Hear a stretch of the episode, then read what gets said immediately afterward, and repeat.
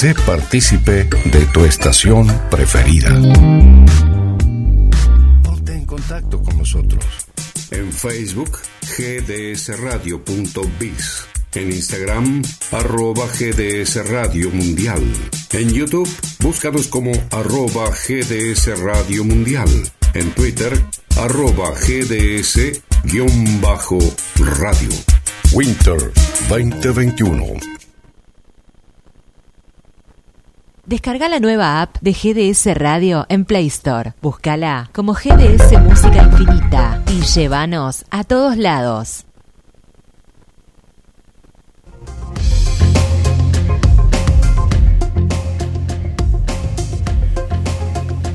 Comienza en GDS Radio Mar del Plata.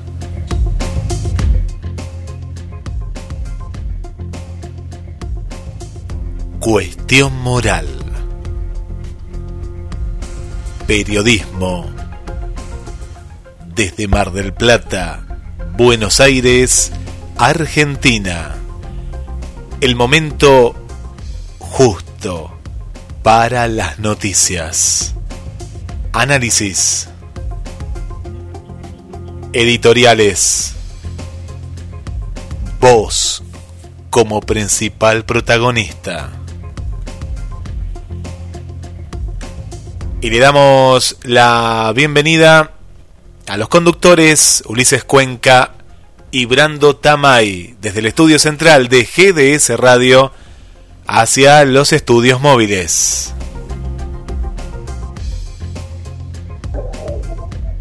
¿Qué tal? ¿Qué tal? ¿Qué tal? Soy Ulises Catriel Cuenca, los saludo a todos y bueno, estamos acá una vez más en Cuestión Moral, un programa que bueno, este, bastante cargado de política y demás, así que bueno, vamos a tener como siempre también invitados, notas, este, opinión, editoriales y todo lo que converge, digamos, al día y, el, a las noticias que nos van rodeando desde lo que tiene que ver con eh, la política tanto de la derecha, de la izquierda.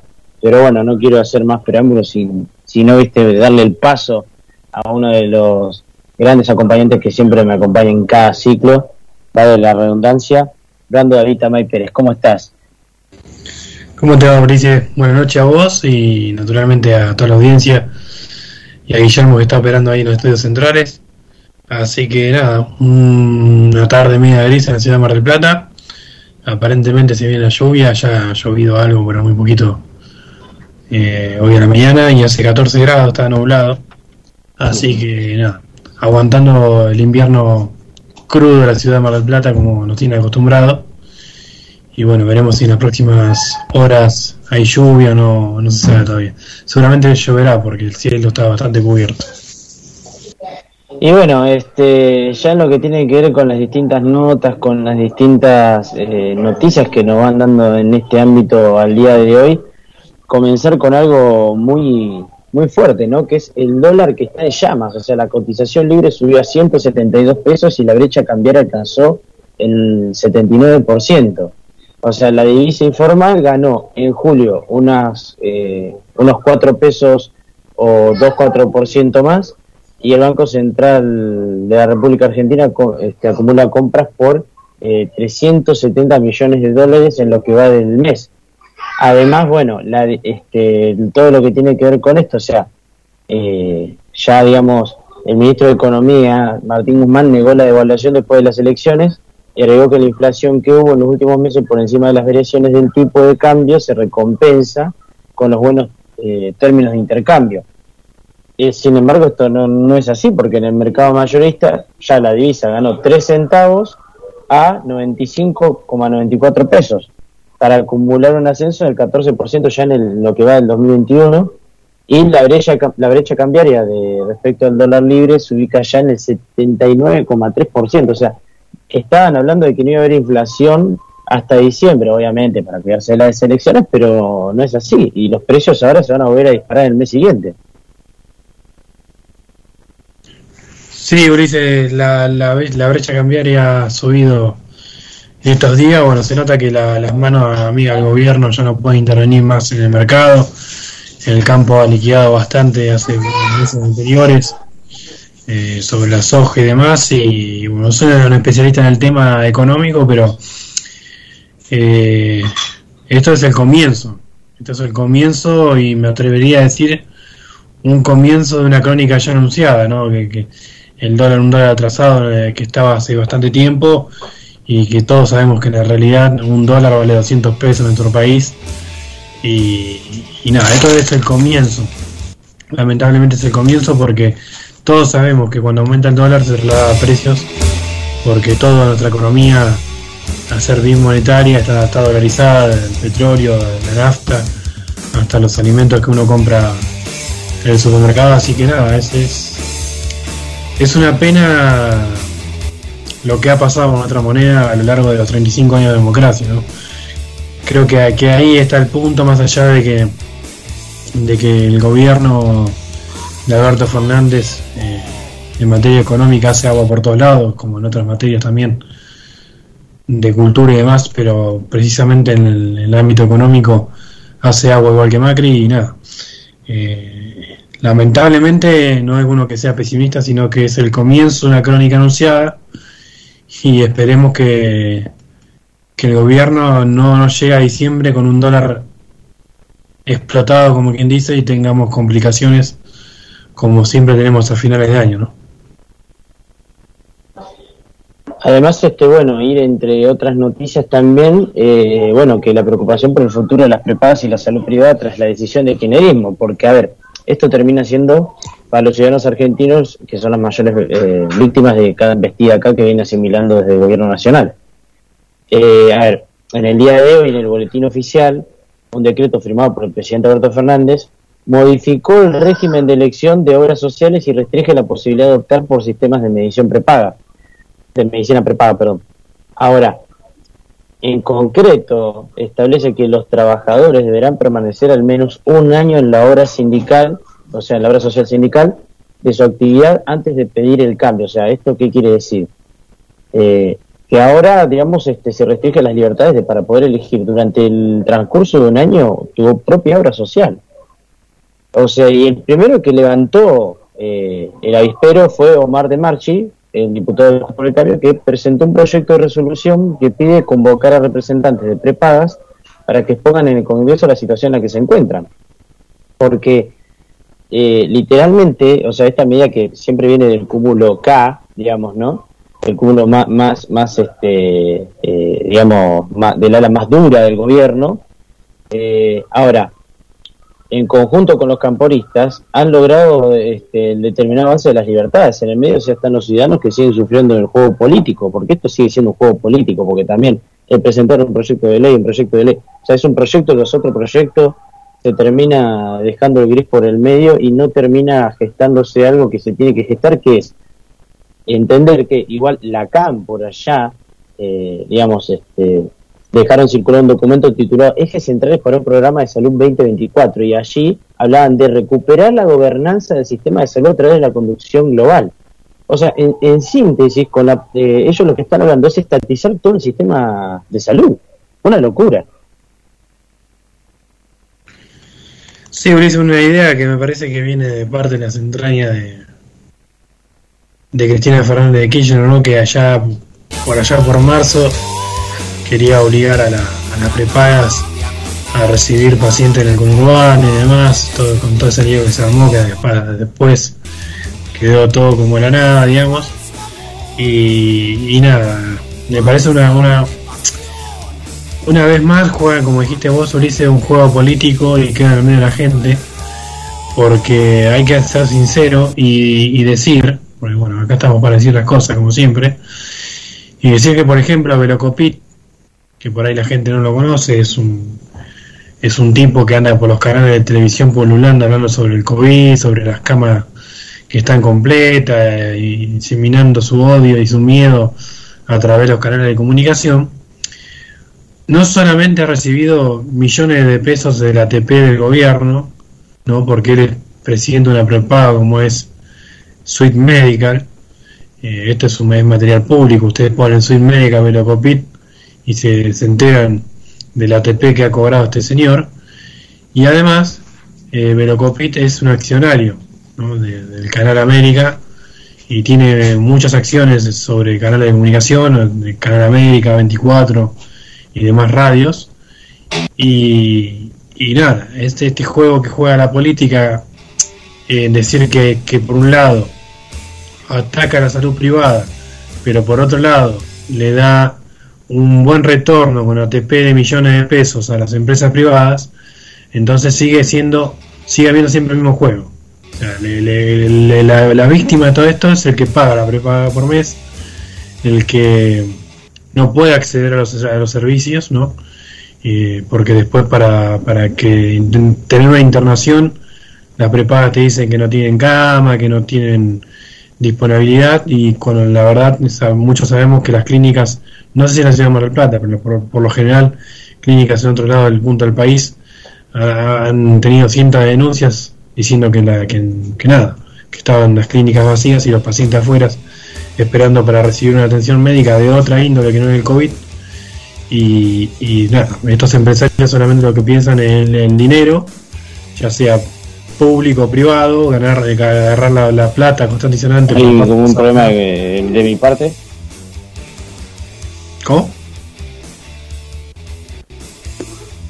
Este, que, te escucho como medio medio trabado porque creo que no sé si hay un cambio o sea no, no, sé si hay este a ver ahí no creo que te, que te, que te escucho mejor no me escuchas mejor no no para ir cerrando solamente que Ulises que nada, que, el juego de la política es así perverso y, y cuanto más embarullan a la gente, es peor es. es la realidad y el que termina siendo rehén es siempre la buena de la prepaga, porque si el Estado avanza de manera salvaje sobre aquel que está pagando una prepaga para toda la familia, y también es, es, un, es un tema muy complejo. Y que por otro lado el gobierno le dé dinero de ATP o por otro lado dinero de público a las empresas privadas de salud, también parece cabellado, porque ese dinero tendría que ir, por ejemplo, ¿no? al Hospital Internacional de Agudos que se cae a pedazos en la Mar Plata.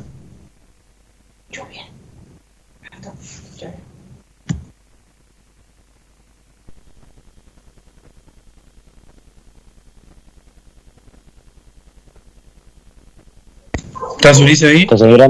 Sí, yo te escucho, Brandon, ¿eh? Ah. Este, o sea, te escucho, te escucho medio trabado, se escucha medio medio, pero pero este pasa que bueno este, las nuevas tecnologías este así que es, es, un quilombo pero pero se entendió el mensaje claramente y bueno para ya digamos este ir cerrando el bloque ya más o menos de noticias y pasar eh, de lleno obviamente ya con lo que tiene que ver con, con tu editorial una de las para hablar un poco obviamente vamos a hacer este bloque de noticias este nacionales vamos a pasar a la editorial y después vamos a cerrar con las noticias locales ahí para los marplatenses que, que nos escriben. El tema es que se destapó ya la olla de las internas, porque Alberto Fernández salió y confesó que quisiera ganarle a Cristina. O sea, es totalmente. Eh, él habló de que el primer gobierno de, Cristina fue el mejor de la historia, fue tremendo lo que se avanzó en esos años, pero que él dijo que es consciente de que de lo que falta avanzar y de verdad él dijo que quisiera ganarle a Cristina y que el gobierno sea más progresista el de él.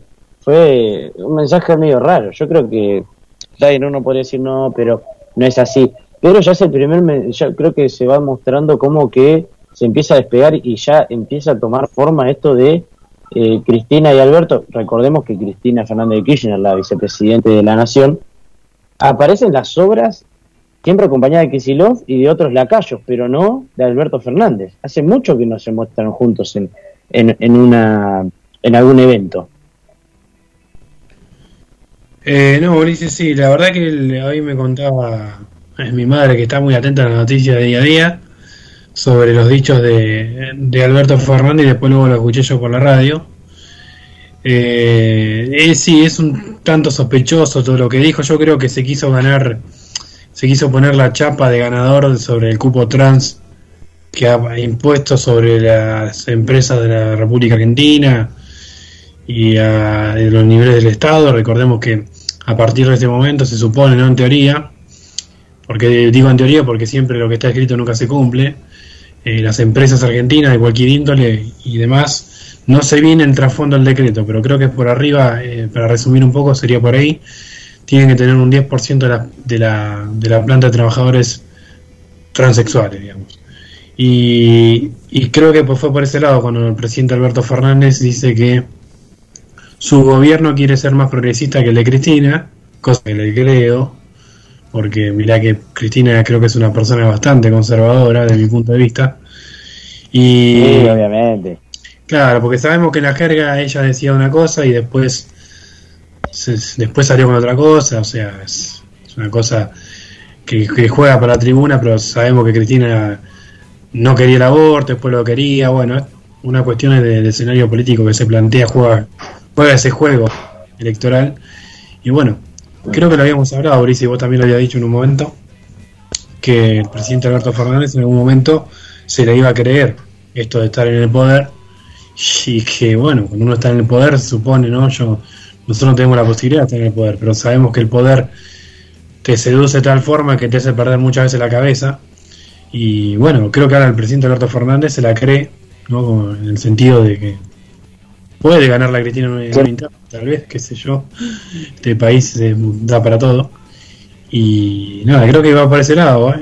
Eh, creo que Alberto intenta que intenta ya forjarse para las próximas elecciones, no sé cómo lo viste vos. Es que aparte, este, que, que- o sea, que no tiene de perder la cabeza que, que generar esta, este proyecto de ley en donde quieren, este, básicamente, eh, básicamente qui- quieren agarrar y quieren hacer cupo para, para personas que se disfrazan, o sea, no, no hay nada más loco que eso, o sea, no hay nada más perdido de la cabeza y descabellado que, que, hacer eso, literalmente, ¿no? Yo, yo pensaba en vos hoy, Ulises, y digo, cuando Ulises escuche esta noticia, digo, se va a volver, se va a volver loco. Y no te avisé en su momento porque, bueno, estaba haciendo cosas personales. Y cuando Ulises sepa esta noticia, se va a volver loco, se va a indignar, como mucha gente se ha indignado. Pero bueno, Ulises, vos quedate tranquilo que, que cuando el gobierno dice algo, después no lo cumple, así que capaz que esto no se cumple. Dios quiera que no, Dios quiera que no, que es suficiente ya que en la TV pública tenemos la payasada de, de, de una persona ahí este, literalmente disfrazada, la verdad que y encima en horarios de- donde es horario de la comida, donde acá más de uno se le debe atragantar la comida con, con ver semejante espectáculo. No, y aparte en un momento Alberto Fernández, que no, no, no escuché bien ese, ese desarrollo, habló también del Código Civil y Comercial, que recordamos, el Código Civil y Comercial lo, lo terminó de, de, digamos, de renovar, entre comillas, Cristina Fernández de Kirchner en el año 2015, así que me pareció también raro por ese lado, y, nada, vaya a ser cosa que el presidente quiera hacer un, un Código Civil y Comercial nuevo, porque acá en este país puede pasar cualquier cosa, ¿viste? Es que, es que claro, a ver, este, aparte es, es demasiado, de- de- demasiado, este, descabellado lo que va llevando el gobierno adelante en demasiadas políticas, no solamente, digamos, en estas políticas progresistas, pero eh, la verdad que yo no entiendo hacia dónde va el rumbo del gobierno, o sea, dó- dónde está el jubilado que ta- él tanto le prometió eh, que iba, iba a hablar de sus, digamos, ¿no? De su de, de sus derechos, o sea, dónde están los trabajadores, dónde, dónde, dónde entra, digamos, porque el progresismo es eh, mantener, por lo menos, creo yo, ¿no? En el discurso que yo hice, mantener lo que ya está establecido e intentar incluir a, a las personas. Pero ¿dónde están este, los jubilados que hace cuánto que vienen cobrando bonos y no tienen ni siquiera un incremento eh, en su en su programa, digamos, ¿no?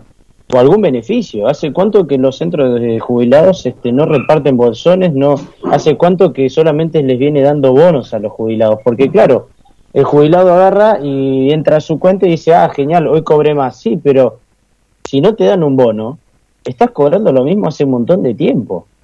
Mientras los políticos, este, básicamente, hoy vos los podés ver tranquilamente, que se aumentan en un 40% en los salarios, este, mientras los políticos siguen con su plan de este, seguir apabullando por encima de, lo, de los derechos de los trabajadores y por el derecho también de la gente de la clase media, que es la que los va a castigar en las urnas. ¿O será que, quiere llevarnos todos a la pobreza y entonces, claro, una vez todos pobres, este, ellos se benefician de ese voto? Mira, yo una vez tuve una discusión con una profesora de la facultad en primer año, me acuerdo, sobre este tema de la pobreza que me parece muy interesante lo que decía Ulises.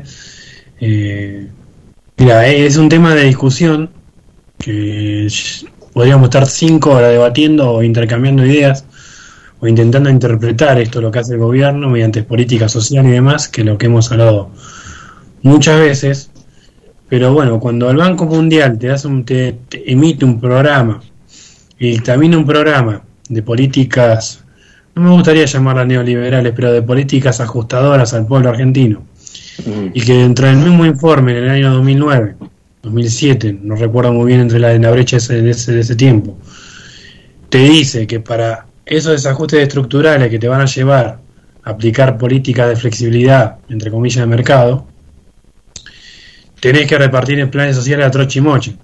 Entonces, si vos seguís una política social, lo hizo Cristina, ¿no? O sea, Cristina Fernández de Kirchner con la creación del UH, después lo, lo replica Macri, y actualmente lo replica Alberto Fernández, por un dictamen del Banco Mundial, entonces eh, eh, hay un plan, hay un plan detrás de todo esto, un plan que, que sí, tal vez en algún momento tendríamos que pensar, ¿no? que si verdaderamente los gobiernos nos quieren pobres y, y no, no, no, no crean una movilidad ascendente de clase. O sea, es un tema que se da eh, para estar en discusión, una discusión profunda. No creo que tenés mucha razón, Ulises. Es que la verdad que, que, es lamentable que se siga llevando adelante todo, todo, todo lo que son estas eh, políticas que terminan destruyendo eh, porque muchos dicen sí a la familia, pero es que ya ni siquiera a la familia, porque ya no, no, no, no visibiliza desde lo que es sexo, no se diferencia de lo que, no se diferencia de muchas cosas. Pasa que este esto lo ataca a todos los argentinos y a nosotros lo único que no han de comer es este porque Cristina la, las interna, a ver, es, importante por algo nosotros lo, informamos porque es por ahí por donde uno tiene que, ir transitando en todas estas eh, diferentes calamidades este, políticas. Pero, ¿hasta qué punto? Yo me pregunto a veces, ¿hasta qué punto? ¿Cuál es, cuál es el límite? ¿Cuál es el límite de decir, bueno, basta, se terminó? Sí, sí, yo creo que el pueblo, el pueblo argentino en sí, como, como hablamos con María Inés, era, ¿no? El que habíamos entrevistado. Sí, María, María Inés Delgado. Claro, el miércoles pasado. Creo que el pueblo argentino está en una etapa de, de dormir de, como Blancanieves, digamos, eh, está, está, durmiendo en una, en una, de una manera brutal que en algún momento yo creo que se va a levantar el colectivo de los argentinos, pero para que logre que se, levante ese colectivo de argentinos, no sé qué más tiene que pasar. Porque ya todo lo que está pasando desde hace más de 30 años en adelante es obsceno. O sea, no sé qué está esperando la mayoría del pueblo argentino para, para, para revertir esta situación. Porque ustedes me dirán, sí, pero nos preocupamos por el día a día del alimento. Todos nos preocupamos por el día a día del alimento, pero no se soluciona votando a fulanito o a menganito. Esto, esto, es, esto va más allá de, de un voto de cada cuatro años. Creo que es una, una cuestión de ya una concepción de la cultura nuestra, ¿no? Es, estamos...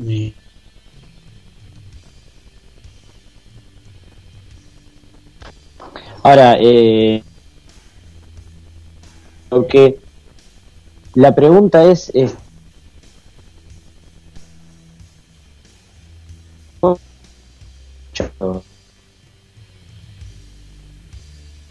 por los políticos. ¿Hasta cuándo te vas a dejar manosear?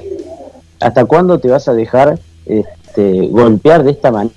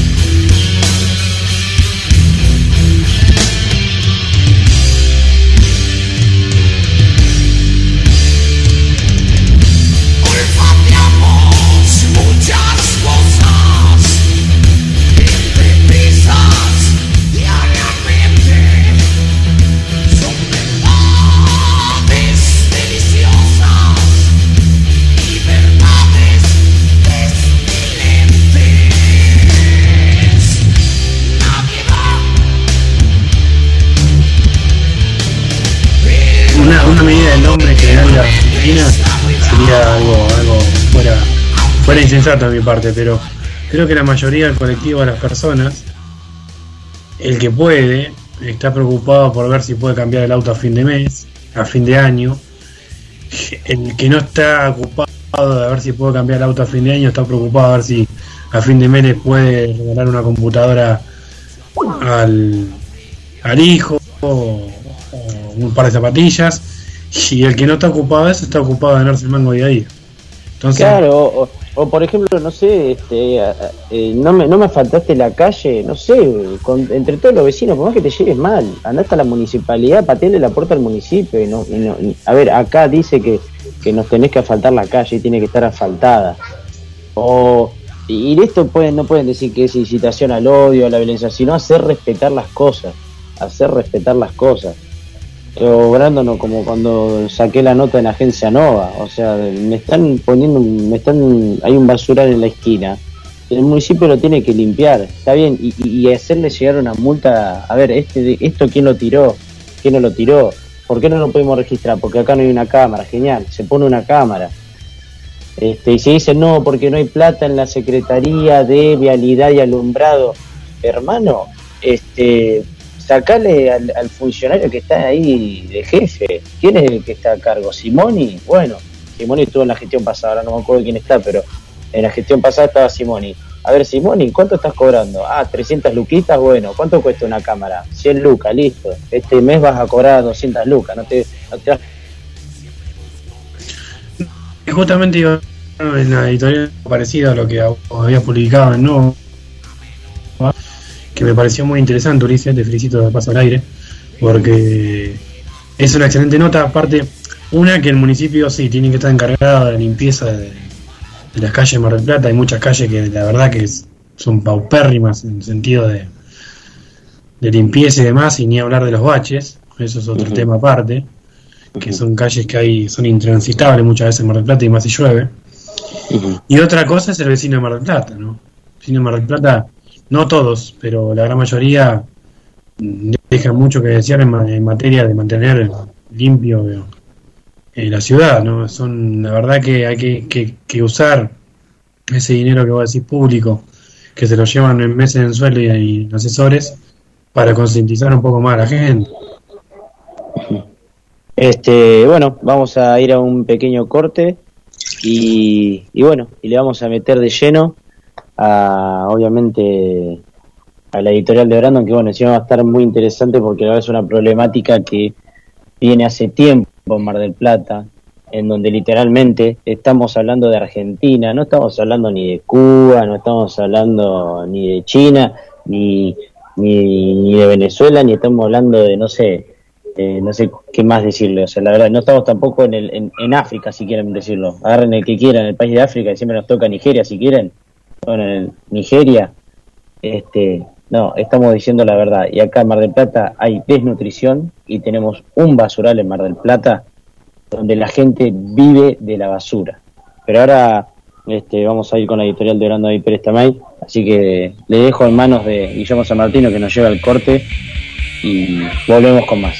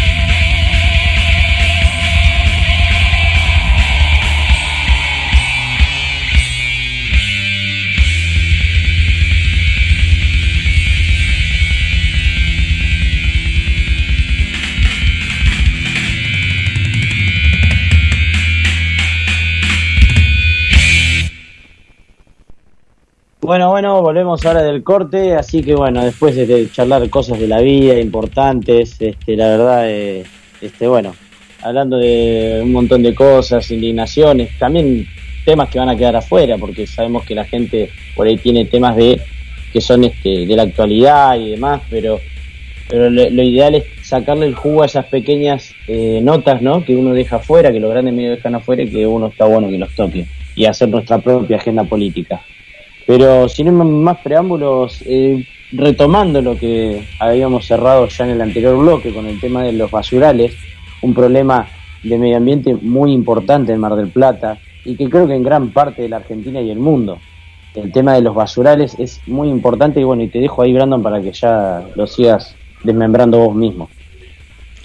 Sí, Ulises, mira, eh, hoy me gustaría separar y hacer breve mi comentario, como hacemos todos los miércoles, en dos partes. Primer parte, eh, hablar, ¿no? hacer alusión a lo que dijo la expresidenta, actual vicepresidenta Cristina Fernández de Kirchner, poniendo de ejemplo a este muchacho elegant que le dijo él, ella, un trapero argentino que la verdad que ha conocido el estrellato gracias a las redes sociales, ¿no? Porque hoy en día se viraliza todo muy rápido y bueno, sus, sus temas y sus letras y su música se ha viralizado de una forma fenomenal.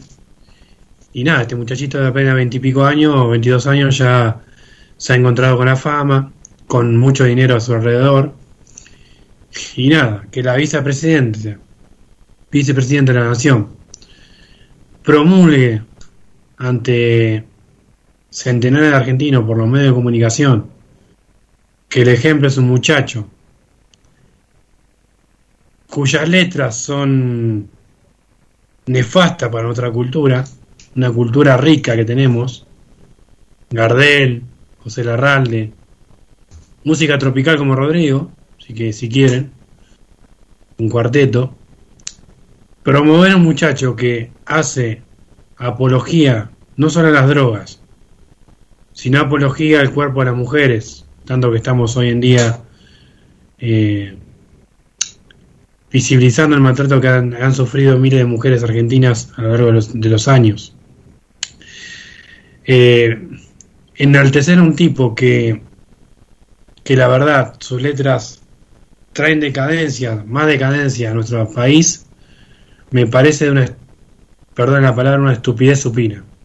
Un juego electoral, ¿no? entrando en el juego electoral de este año para captar votos jóvenes del conurbano bonaerense.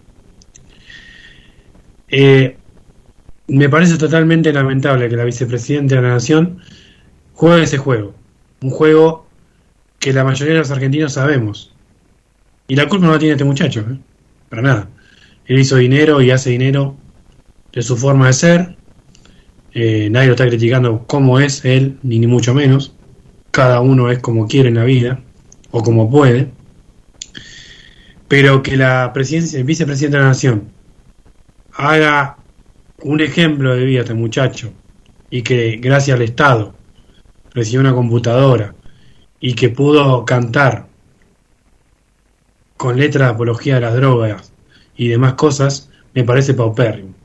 Luego el cantante, entre comillas, salió de mentir diciendo que la computadora se le había vendido a un muchacho del barrio y se le había cambiado por un celular.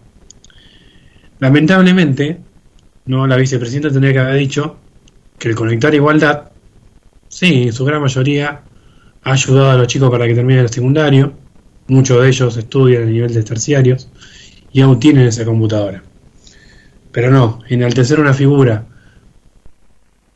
de poco calibre, ¿no? Digamos, porque el dinero no hace las personas. No quiere decir que este muchacho tenga dinero hoy en día y le vaya bien y tenga fama. Sea conocido popularmente, no significa que sea un intelectual ni mucho menos. Un intelectual, un filósofo de la música, no sé, José Larralde, ¿no? Y bueno, haciendo anexo con esto, eh, así está la cultura en nuestro país. Esa es la cultura de nuestro país, lamentablemente. En los últimos 36 años de democracia que hemos vivido, la cultura de nuestro país, de nuestro gauchaje, digamos, la cultura del trabajo, de la honestidad, de la palabra, de la palabra empeñada, que antes no era falta, no hacía falta andar con abogado, ni mucho menos. Antes lo que valía era la palabra. Y eso era lo importante, ¿no?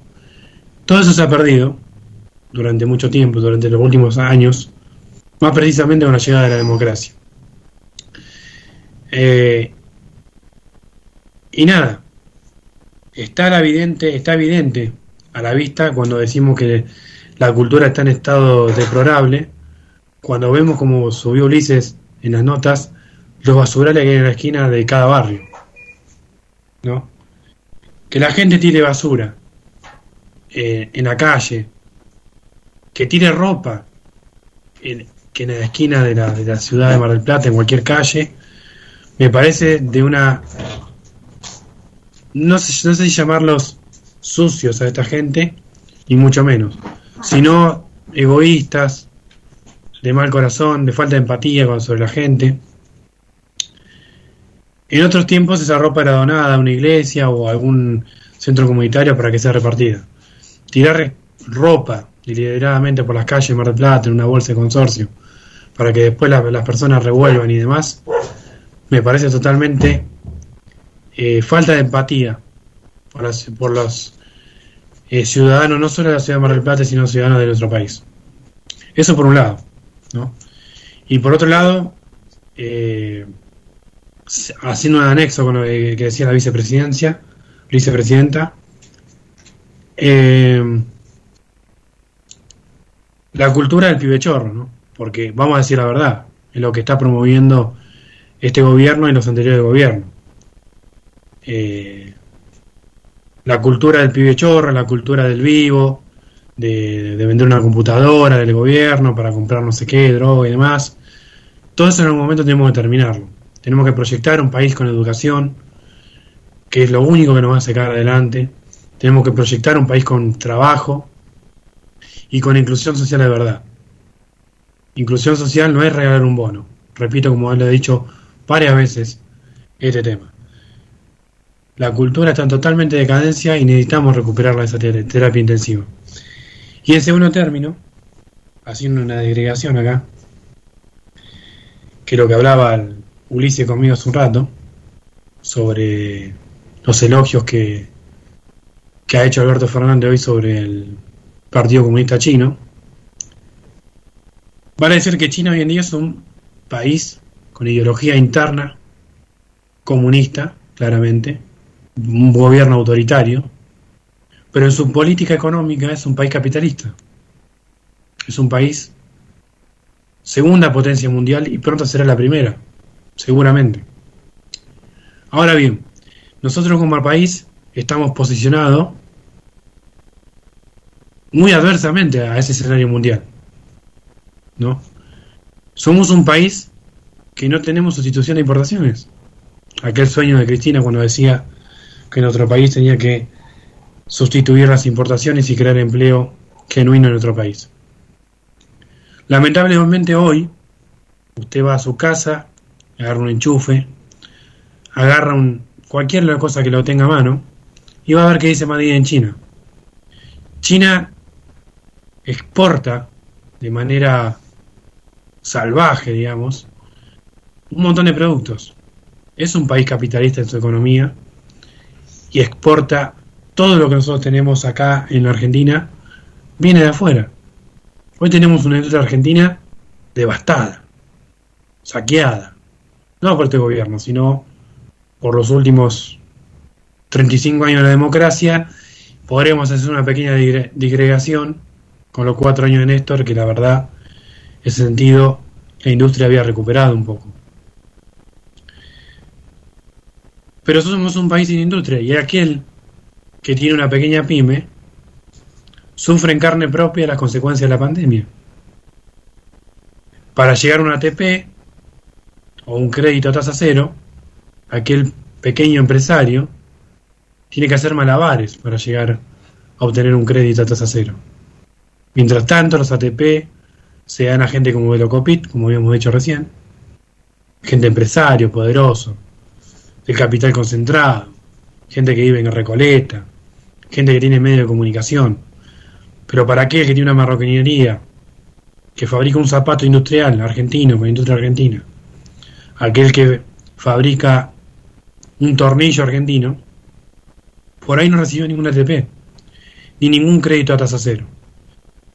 Y es al que el gobierno apunta, es aquel pequeño empresario, a que no, no esté más, a esa fábrica que tiene durante 50 años de tradición familiar. Lamentablemente, el diagrama o el esquema que estamos viviendo hoy en día en Argentina es un esquema de saqueo, es un esquema de concentración de la riqueza. Lamentablemente, y me duele decirlo, pero bueno, es así, después de esta pandemia, de esta post-pandemia, que nunca hubo una, un comité de crisis para, para salir de esta pandemia por parte del gobierno, van a quedar gente muy rica y gente muy pobre. Y esa pobreza estructural va a ser los rehenes del gobierno. Los rehenes de Pérsico, Navarro y Grabois, las organizaciones sociales. Otro cáncer que tiene nuestro país. Otro cáncer que hay que terminarlo. Pero bueno, la industria argentina está en crisis. Vuelvo a decir lo mismo. Entonces, si no levantamos la industria argentina, aquel pequeño y mediano empresario, aquel empresario grande, honesto, para que cree trabajo, nunca vamos a salir de la pobreza estructural, ni mucho menos vamos a terminar con las organizaciones sociales y, los planes sociales. Que en este último término, Massa esta semana dijo que los que recibían planes sociales tenían que hacer contra, contraprestaciones del Estado. Vamos, Massa. No seamos ignorantes. Entre bomberos no vamos a pisar la cola, Massa. Sabemos que lo que ustedes quieren hacer es precarización laboral. Sabemos que lo que ustedes quieren hacer es un empleo informal. Sabemos que lo que ustedes quieren hacer es que una persona cobre un plan de 8 mil pesos y trabaje para el Estado de forma vulnerable. No quieren sacar a esa persona de la pobreza estructural. ¿Cuánto va a durar ese plan? ¿10 meses? Va a tener 10 meses a persona cortando pasto por ahí, tapando un bache. ¿Y después qué? No seamos ingenuos. Eso no soluciona la pobreza estructural. Eso es una retórica para la, para la clase media. Clase media comercial. Que no, que no visibiliza la pobreza estructural que vive nuestro país y mucho menos Mar del Plata. La pobreza estructural no se soluciona sacándole un plan a una persona, insultándolo, denigrándolo, tirando ropa en la esquina en vez de dársela en la mano, ¿no? Ayudando dentro de todo.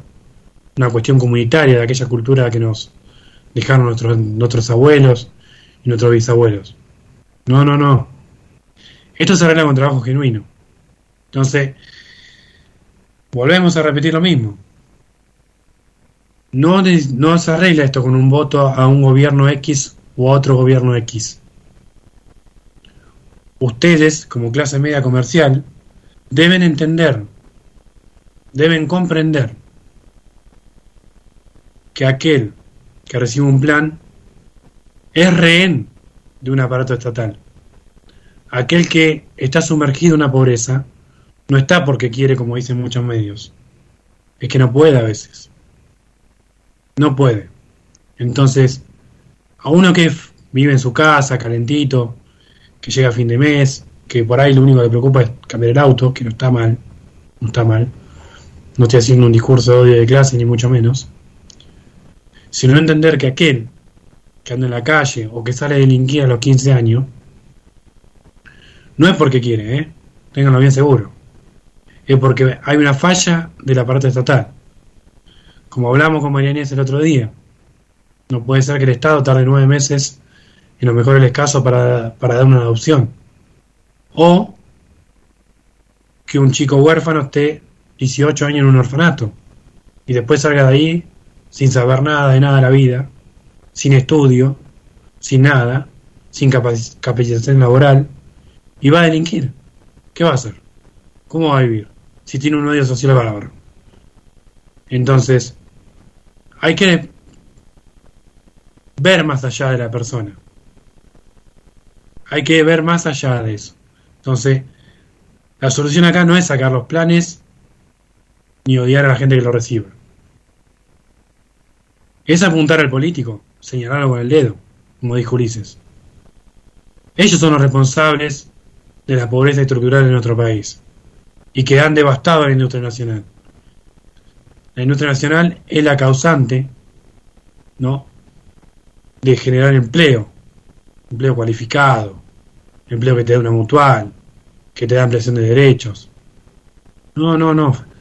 Esto en algún momento tenemos que plantearlo y decirlo. Que las personas no son los causantes, son los rehenes de una aparato estatal. Nada más para decir. Bueno, ahora vamos a ir a, a un corte, vamos a prepararnos ya para la nota del día y vamos a charlar con Marcelo Nardone, que es uno de los intelectuales de la derecha.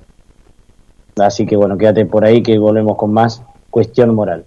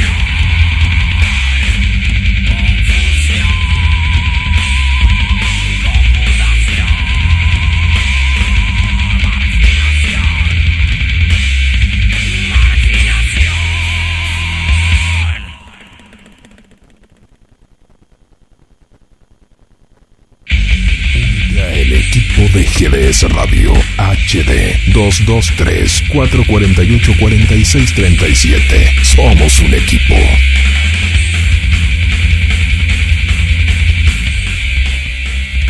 Desde Mar del Plata, Argentina, para todo el mundo, GDS.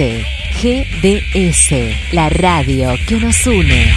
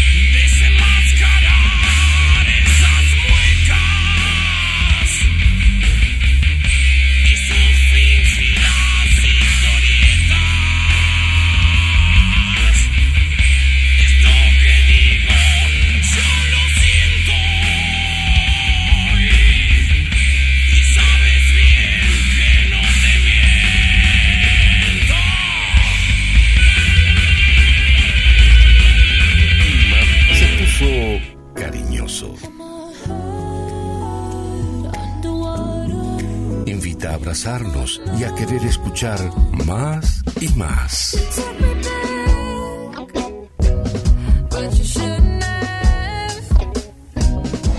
GDS Radio Mar del Plata, la radio que nos une. Winter 2021.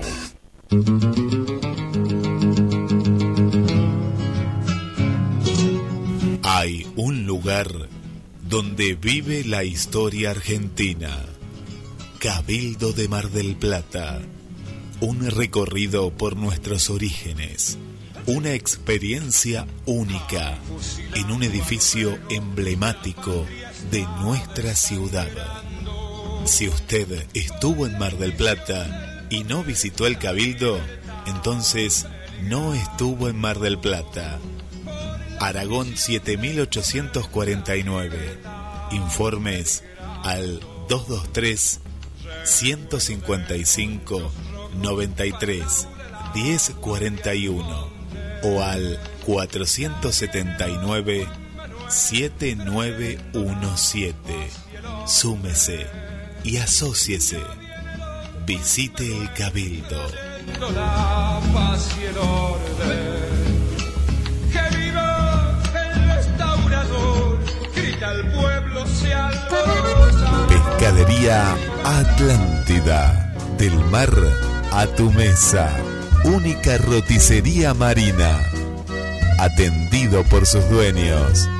Venía a conocer Pescadería Atlántida. España, esquina Avellaneda.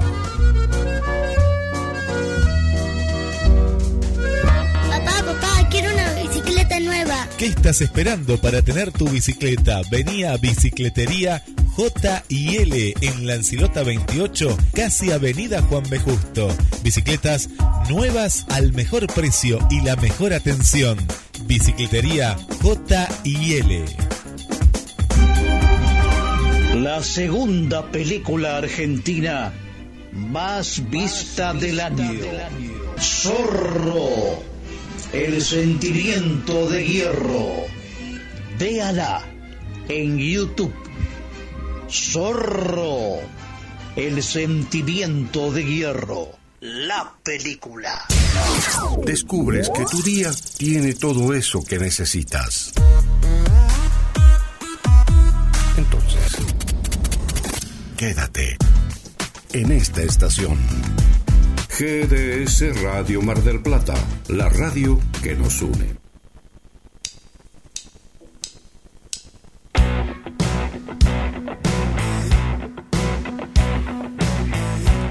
Veinte y 58 minutos desde Mar del Plata para toda la República Argentina y el mundo. Estás escuchando Cuestión Moral. Desde el estudio central volvemos con ustedes, los protagonistas. Ulises Brando. Bueno, estamos acá ya en uno de los últimos bloques para decir bien específicamente el anteúltimo acá de cuestión moral.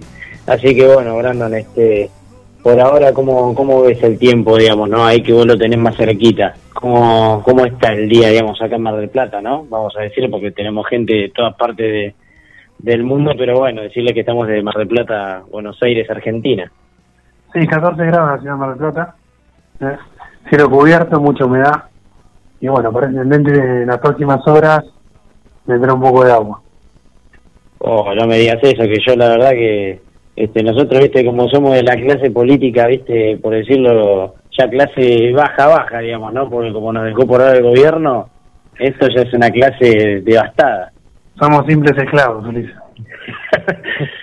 Y bueno, este, para allá, bueno, obviamente no estamos solos ahora para este bloque, como siempre prometemos notas y las traemos. En este caso tenemos a, a bueno, a Marcelo Nardone, que es, eh, digamos, un intelectual dentro de lo que es el ámbito de la derecha, pero para que nos explique bien qué es esto de la derecha, de qué viene, cómo se transforma, qué es lo que está pasando en Argentina. Primero te saludo, Marcelo, ¿cómo estás? ¿Qué tal, Ulises? Buenas noches. Eh, bueno, ante todo, muchísimas gracias por la invitación. Es un gusto estar con ustedes. Y bueno, empezar a preguntarte, este, digamos, ¿qué es la derecha? O sea, de cómo se conforma, eh, cómo se define la derecha, porque la verdad que, bueno, tenemos este, eh, mucha, digamos, tenemos muchos muchas definiciones, tenemos la de Nicolás Márquez que dice de nacionalistas, conservadores y liberales, hay otros que sacan a los liberales de la derecha, hay otros que los toman a los conservadores como que no son la derecha, sino que son más de izquierda.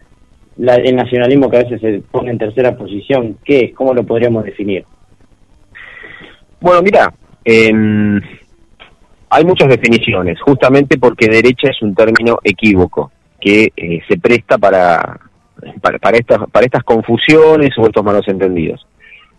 Sabrás, o la, o la mayoría de, tal vez de las personas que nos escuchan, que el origen del término viene de la Revolución Francesa, cuando en, en la Asamblea de los Estados se sentaban a la derecha, digamos, los grupos eh, más conservadores, ¿no? que defendían el establishment, digámoslo de esa forma, y a la izquierda los revolucionarios, y cuanto más a la izquierda, los más revolucionarios, ¿no? Entonces pasó esa terminología después al, al- a lo que se conoce como el- la clasificación o el espectro político en, en Occidente, y se mantiene hasta el día de hoy.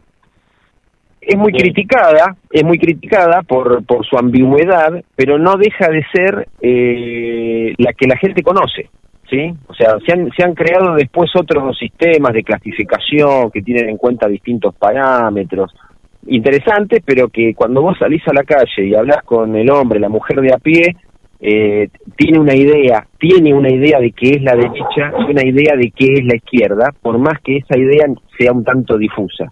Y en ese sentido, continúa vigente. Ahora, también este preguntarte, ¿no? Porque uno habla, bueno, eh, dentro de lo que es este los distintos ámbitos de lo que se viene transformando. ¿Qué es lo que venís construyendo dentro de, ese ámbito? Porque obviamente hoy tenés los actores muy separados para todas partes.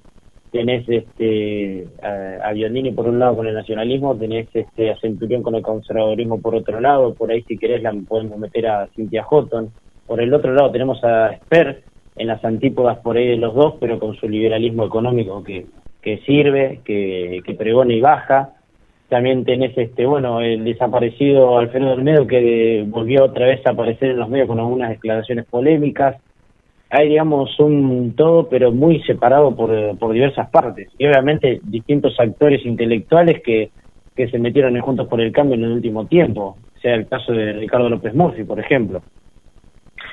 Bueno, sí, y esto, continuando un poco con lo anterior, eh, tiene que ver con esta ambigüedad y que genera confusión, ¿no? De hecho, por ejemplo, hay liberales que rechazan eh, ser englobados en la derecha porque, digamos, lo asocian a, eh, a mm, no sé, al- a los movimientos fascistas de mitad del siglo pasado y entonces no quieren tener nada que ver con eso. Tenés, como vos bien dijiste, un sector del nacionalismo que es, eh, se reconoce de tercera posición, es decir, enfrentado tanto a la derecha como a la izquierda. Eh, pero bueno, eh, como te decía, creo que es un, un concepto que en algún punto todavía es útil y por eso, junto a otras personas, hemos impulsado una iniciativa que es hablar de una nueva derecha, ¿sí? hablar de una nueva derecha argentina eh, o del, de, de los sectores patrióticos, ¿sí? porque dado que también es un término que, como digo, a algunos los incomoda, bueno, no, no queremos perdernos en una cuestión este, terminológica, sino ir al, al, al fondo, ¿no? Y el fondo es, bueno, poder convocar, un poco en la línea de lo que comentabas que, que ha dicho Nicolás Márquez, a sectores provenientes del conservadurismo, del nacionalismo y del liberalismo, pero con algunas, algunas aclaraciones, ¿no? Eh, empiezo por el liberalismo, que eh, puede verse como un- una unidad, pero en realidad es una corriente eh, muy importante, sin duda dentro del- del- de la política, pero que tiene muchas corrientes internas. Y me atrevo a decirte que dentro del liberalismo existe una grieta, ¿no? La tan mentada grieta, pero que en el liberalismo separa a quienes eh, están de acuerdo con, por supuesto, la libertad de mercado, eh, la defensa de las libertades este, individuales, eh, personales, pero que adhieren de pronto a todo un ideario progresista, eh, ¿no es cierto? Están de acuerdo tal vez con cuestiones como todo lo que tiene que ver con LGTB, eh, aborto y otro tipo de cuestiones sociales a las que adhieren sin mayores inconvenientes, y tal vez se distinguen de lo que nosotros globalmente, genéricamente llamamos la izquierda, simplemente porque, bueno, defienden la libertad de mercado. Mientras que tenés un otro sector del liberalismo que entiende que esa defensa de la libertad, de las libertades personales, de la libertad del mercado, se da en el contexto de la adhesión a principios, a valores que le dan sustento, que la libertad por sí misma eh, es, se, pierde, ¿no es cierto? O puede adherirse a cualquier tontería porque justamente no tiene un fundamento que le dé sentido. Entonces, sintetizando la idea, creo que esa grieta en los liberales hace que haya un, liberales que muchas veces se les llama progres, que obviamente no, no comulgan con, con lo que nosotros llamaríamos una restauración patriótica, una, este, una propuesta de nueva derecha, y sí hay un sector liberal que este, perfectamente puede no solo admitirlo, sino formar parte de, esta, de esto. Ahora, también preguntarte, eh, porque obviamente el kirchnerismo, por ejemplo, tiene su bajada de línea con, con lo que saca el Instituto Patria, que es la, la, a veces que saca la carta orgánica, a veces con la que le marcan, a veces también los posicionamientos, como le marcaron en su momento a, a, Alberto Fernández, ¿no? Como se viene saliendo del núcleo acá. Ahora, ¿se puede pensar algo así también para la derecha? Porque la izquierda también tiene su carta de, de comunicación que va por arriba de todos los partidos y es como una bajada de línea de esto es lo que piensa la izquierda. Eh, los K tienen esto piensan los K y la derecha no tiene algo fijo, digamos. Siempre cuando se una temática se termina debatiendo y se termina perdiendo el hilo. ¿Podría pensarse algo así para, para también para los sectores de la derecha? Sí, sí, Ulises, y creo que no solo es posible pensarlo, sino que es necesario. Y, y por ahí va el proyecto que te comentaba, ¿no? que mm, hemos lanzado unas bases para la restauración patriótica de nuestra, nuestra Argentina, que consideramos que es urgente, que estamos viviendo, no de ahora, de hace mucho tiempo, una situación de decadencia, pero que tristemente se ha profundizado en este último tiempo. Y, mm, y la derecha que tiene este problema de la disgregación, eh, creemos que puede encontrar un punto de convergencia a partir de la reunión de referentes, intelectuales, comunicadores, eh, que, bueno, que de algún modo orgánicamente este, puedan expresar ideas, fundamentos comunes. Y me parece que es importante porque eso es eh, valioso para lo que llamamos la batalla cultural, valioso para las personas que quieren tener un, un, norte, ¿no? Y saber, bueno, a, a, esto apunta este gran movimiento que es el, eh, el patriotismo, la nueva derecha argentina, y esperando que eso también sea un, un impulso para que políticamente se articule una propuesta que pueda llevar esto, eh, que pueda llevar una propuesta política eh, que, logre ser gobierno, ¿no es cierto? Que tenga expectativas reales de, de llegar a ser gobierno. De momento sabemos que la realidad de todo lo que es el espectro de la derecha está muy atomizado, lamentablemente, y bueno, reiterándote, creo que un punto de convergencia, algo que podría ser un, un eh, fundamental para dar un paso al frente, sería esta reunión de intelectuales, referentes, comunicadores, en fin, esa es, esa es, el, esa es la propuesta.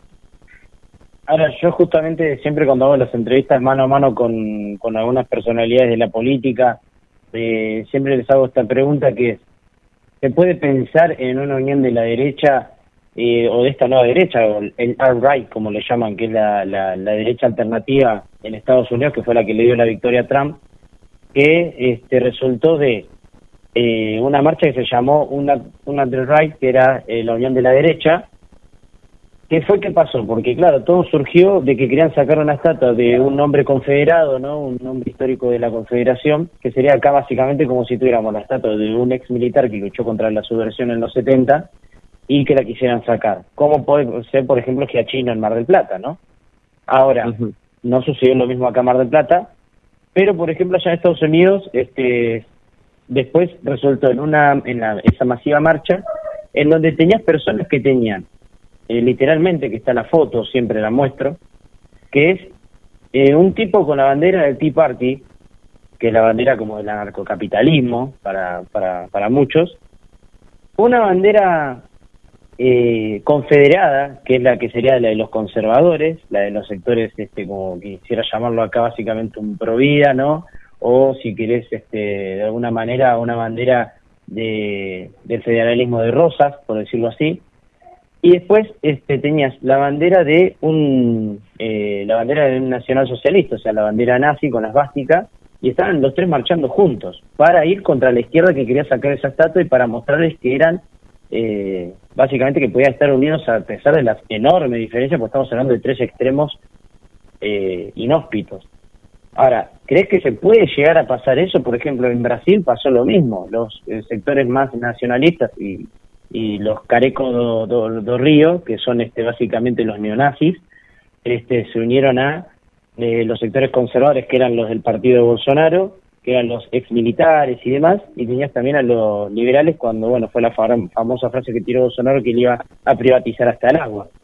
Y en Vox también lo mismo, la unión de los falangistas con los liberales, con ese sector liberal que tiene Jorge Ortega Smith, el sector conservador de Iván de Espinosa de los Monteros y el sector por ahí eh, más patriótico eh, que viene por la parte de eh, Santiago Bascal. ¿Pensás que puede llegar a pasar eso acá ahora con, con el kirchnerismo en el poder?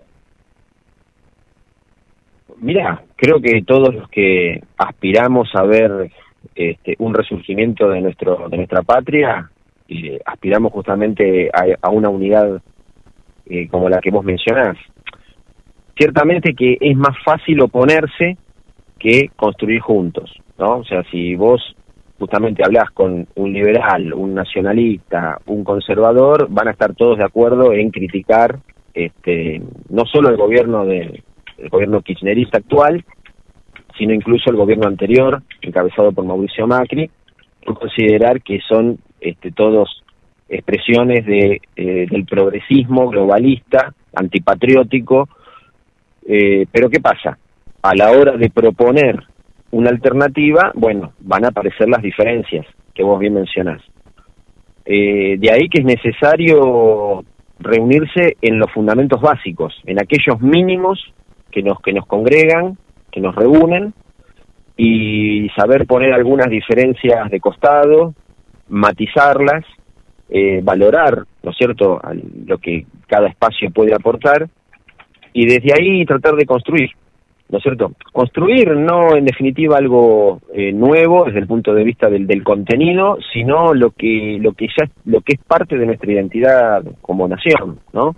Nuestra nuestra identidad federal, este católica, en fin, eh, los valores que venimos transmitiendo de generación en generación y que han sido puestos en entredicho estos últimos como digo, ya desde hace tiempo, pero con mayor intensidad en los últimos años eh, y bueno, por eso está esta inquietud, ¿no? Yo creo que esa inquietud sobrevuela, y no solamente en, en, en la gente expresamente identificada con movimientos que diríamos que son de derecha, sino más aún con el hombre y la mujer común de la calle, que muchas veces ni siquiera se autoclasifica, ¿no? Tal vez no te dice yo soy de derecha, pero son personas que eh, se adhieren a valores tradicionales, que valoran la familia, que valoran la vida, que valoran la libertad, este, que quieren una república donde funcionan eh, los límites del poder, eh, que adhieren al, al, a la justicia y a la ley como resguardo contra, contra los abusos. Bueno, cuando empezás a notar que hay eh, mucha gente que en, en definitiva tiene estos valores en común, aunque tal vez sin, sin tenerlo del todo claro, bueno, una propuesta que congregue, yo creo que es nuevamente no solo eh, posible, sino que es necesario, diría que urgente, tal como está la situación hoy. Ahora, eh, la República en sí no está muerta, digamos, en el sentido más literal, ¿no? Porque recordemos que son actores sociales y actores con intereses políticos propios lo que actúan dentro de la República. ¿No habría que cambiar el sistema republicano por un sistema tal vez confederal? Mm, mira, es posible buscar alternativas. la república en sí misma puede funcionar si se dieran, este, si se respetaran las características propias, tales como la división de poderes, la división de poderes, perdón, eh, la representación real de las personas y los cuerpos intermedios ante el gobierno. Nosotros tenemos un sistema que es, em, digamos, vos recordás que dice la Constitución que el, pueblo no gobierna sino a través de sus representantes. Entonces tenemos esta ficción democrática por la cual se supone que los que están ejerciendo cargos de gobierno nos están representando cuando sabemos que no es así, que están representando otros intereses y en cualquier caso responden a su partido político y no a los ciudadanos que le dieron el mandato. Entonces la democracia está totalmente desdibujada, eh, perdón, la república está totalmente desdibujada y, y yo creo que se podría rescatar, se podría rescatar, pero revalorizando sus instituciones, sin sin negarse a que puede haber un- una, una evolución hacia otros hacia otro sistema o recuperar de pronto instituciones que nuestro país supo tener, porque no te olvides que era ya en la antesala casi del 9 de julio, eh, que nuestro país no, no nació en 1810 o en 1816 nuestro nuestra nación tiene más de 400 años, ¿no? Y comenzó siendo hispánica y de hecho lo sigue siendo y esa es otra de las aspiraciones, ¿no? Lograr la unidad de los de los hispanoamericanos. Pero bueno, vamos por parte.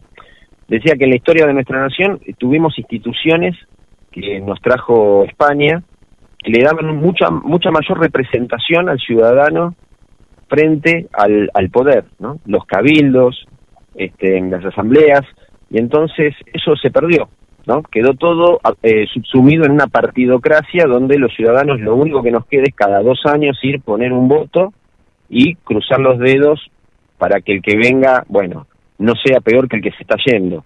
Y eso es todo lo que tenemos, ¿no? Entonces, eh, recuperar nuestra tradición hispánica también en las instituciones, yo creo que sería un gran paso adelante. Además, este, me gustaría preguntarte también por el tema de, de, de qué, qué, qué es lo que, lo que se puede esperar, digamos, porque viene también de la mano esa. Porque ahora, eh, ¿qué consideras que nos están, juntos por el cambio, está vendiendo otra vez el nuevo pescado podrido del 2015? En donde te dice, sí, vení, vení, que sos parte a, a ese tipo, en este caso de derechas, este, eh, hacen un discurso derechista, lo escuchás a Macri como nunca antes, y después durante los cuatro años fue un tibio que no, no decía nada, que le costaba decir que no fueron 30.000 y ahora te viene con el verso de no el populismo eh, de izquierda y cosas así. Y ahora, por ejemplo, a mí me queda también la duda de decir, eh, ¿es loable ir por, también a veces como López Murphy que piensan ir por ahí adentro, o Patricia Bullrich que todavía se queda ahí parada dentro de Juntos por el Cambio? ¿O la alternativa está por afuera? Porque si no, o sea, yo, digamos, pongo el ejemplo de España. En vez de ir por dentro del PP, es decir, nosotros somos Vox. Hay cosas en las que podemos compartir, vamos a votar, vamos a votar juntos, pero hay otras en las que no, en las que, disculpame, pero estamos en las antípodas. Por más que me vengas con un ayuso que viene con un discurso totalmente igual al nuestro. Ya, empiezo por lo último. Eh, Vox en España claramente se diferencia del PP y cuando llega el momento de votar, muchas veces votan igual, ¿sí? Porque co- coinciden en algunas en algunas propuestas, en algunas ideas o en algunos rechazos. Pero eh, Vox trata de mantener su identidad separada del PP porque sabe que el PP está salpicado por no solo por hechos de corrupción, sino además por esa indolencia de la centroderecha que muchas veces es también funcional a la izquierda, ¿sí? Y entonces ahora sí retomo el, principio de la pregunta, que es nuestro país. Bueno, eh, justamente es lo que pasa con Juntos por el Cambio, ¿no? Juntos por el Cambio, vos tenés sectores que son claramente progresistas, eh, defensores del, del feminismo radical, de toda la agenda LGTB, eh, que, han, que han apoyado el aborto, y tenés otros sectores que tratan de diferenciarse. Creo que si tengo que mencionar un político dentro de Juntos por el Cambio que me parece rescatable es el diputado Francisco Sánchez de Neuquén. Eh, bueno, seguramente habrá algunos otros, pero no abundan. ¿eh? En general, en Juntos por el Cambio lo que vemos es una mezcla, pero que de un modo u otro terminan siendo funcionales a un sector que es digamos, de centroizquierda, por más que pretenda presentarse de otra forma, que es totalmente funcional a lo que hay y que quiere mantener esta grieta para quedarnos siempre en lo mismo. ¿no? La- la- entre el kirchnerismo y Juntos por el Cambio hay matices, pero no hay diferencias de fondo reales. Entonces, como vos bien dijiste, Macri, durante Macri, por ejemplo, traicionó a su electorado, este, eh, permitiendo que se, que se debata la ley del, de, de- de aborto en 2018, cuando jamás en su campaña dijo que iba a convocar o que iba a permitir ese proyecto de ley. Y cuando durante el debate se le preguntaba cuál era su posición, se lavaba las manos diciendo que eso era del ámbito legislativo. Y recién cuando llegó la campaña electoral, los últimos meses que se veía perder, empezó a decir que estaba a favor de las dos vidas, obviamente en un manotazo de ahogado para tratar de sacar un par de votos más. Es decir, son personas que te muestran que no tienen convicciones, que sus convicciones son totalmente, este, se, se acomodan al- al- a las circunstancias y que por eso mismo, si la circunstancia lo requiere, van a, van a sacar lo peor, porque en definitiva llegar al poder o mantenerse en él es su objetivo principal. Ahora, me gustaría también este ya irte haciendo una, una de las últimas preguntas para ya ir cerrando. Eh, me gustaría decirte, no el quién es el Bolsonaro que vos ves por ahora que se viene, porque la verdad que eso sería un mareada, porque la verdad para llegar a Bolsonaro hace falta bastante, la verdad. Pero, ¿quién sería, digamos, este ese actor donde por todos podrían irse enfilando detrás que podría representar, digamos, los tres ámbitos de la derecha? O que se acerca más. Bueno, es una pregunta, esa es una pregunta complicada, porque tal vez justamente lo que le está faltando a la derecha argentina sea la aparición de líderes eh, carismáticos, pero no solamente que tengan carisma para, para llegar con su discurso a la sociedad, sino que además tengan claridad conceptual y sean verdaderos líderes. Eh, vos tenés, mencionaste a NOS, es un espacio creo que es muy interesante, eh, no solo por Gómez Centurión, sino porque el- por la gente que respalda ese proyecto. Eh, está tenés el Frente Republicano en la provincia de Buenos de la provincia de Buenos Aires, bien digo, que agrupa espacios de conservadores y paleolibertarios, ¿no? Ahí tenés el Partido Demócrata, el Partido Autonomista y otros que bueno, creo que también es una propuesta interesante. Em, pero en definitiva estamos eh, a, la, a la espera o en búsqueda o trabajando para que termine de aparecer un líder que agrupe a todos estos sectores y, y- los potencie, ¿no es cierto? Eh, así que de momento, si me preguntás, no te sé decir ya cuál es el, el, espacio al que todos tienen que converger. Pero me parece sí que hay espacios que, que están mostrando cosas interesantes, gente nueva, gente que, que, le, que le pone ganas porque se dan cuenta que no podemos per- permanecer este, indiferentes ante la situación. Y, y bueno, en- tengo la, la, la esperanza y, y- y motivos para esperar que aparezcan que aparezca uno o varios líderes que, que potencien a la nueva derecha argentina. Eh, genial, genial. La verdad que te tengo que agradecer un montón este, por, por, por la verdad este, darnos esta parte de tu tiempo y esperamos y espero personalmente poder entrevistarte para Nova. Bueno, no, la verdad es que el gusto es mío, me dieron la posibilidad de, de conversar con ustedes, de llegar a la audiencia y, ¿qué te puedo decir? La idea siempre es que sumar, sumar y que la gente eh, por algún, en algún punto habrá despierte su conciencia de que no, no permanecer pasivos ante todo lo que estamos viviendo. Necesitamos sumar este, y ya sé, ya te digo, en, cualquiera de los espacios que conforman la derecha, pero sumarse, apoyar y bueno, en algún momento yo creo que vamos a converger. Así que mil gracias, eh, muchachos, por, por la invitación y realmente ha sido un gusto. Te mandamos un abrazo gigante y bueno, vamos ya a un corte ahí en las manos de Guillermo San Martino y ya nos estaremos este, metiendo ya en el último corte de Cuestión Moral.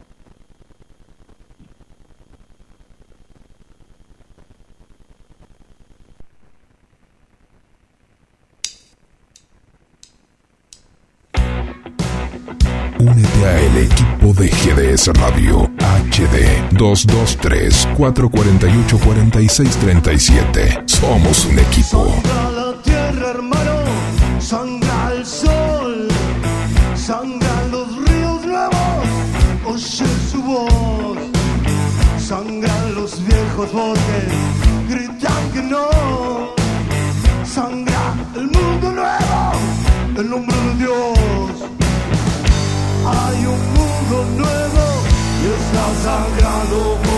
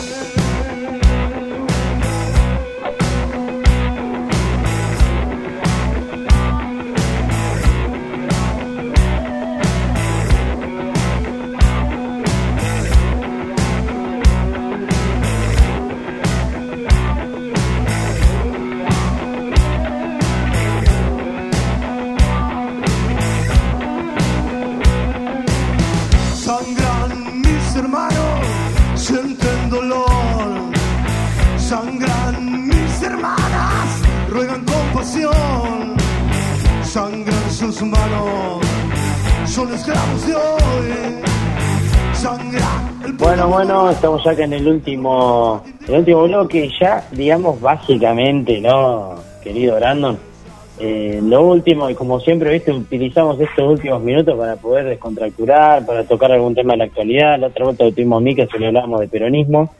Y hoy tenemos a otro amigo de la casa que es Matías Muñoz. ¿Cómo estás, Mati? ¿Qué tal, Ulises? Brandon, buenas noches.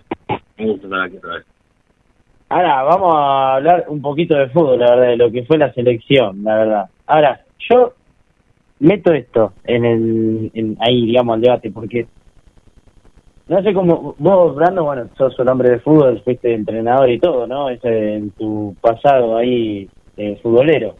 Ahora, yo tengo que decir la verdad, vi ahí en un canal deportivo que ponían por quién ganamos, y ponían o por Messi, por Scaloni, eh, por la gente, y no me acuerdo por qué otra cosa más. Y no ponía por Dibu Martínez. Para mí, Dibu Martínez es este, a ver, e- e- elemental. Para mí pasa, es una opción. Esta cosa de querer todo tenerlo en, en la espalda de Messi, o sea, yo creo que Dibu Martínez tuvo, tuvo bastante peso.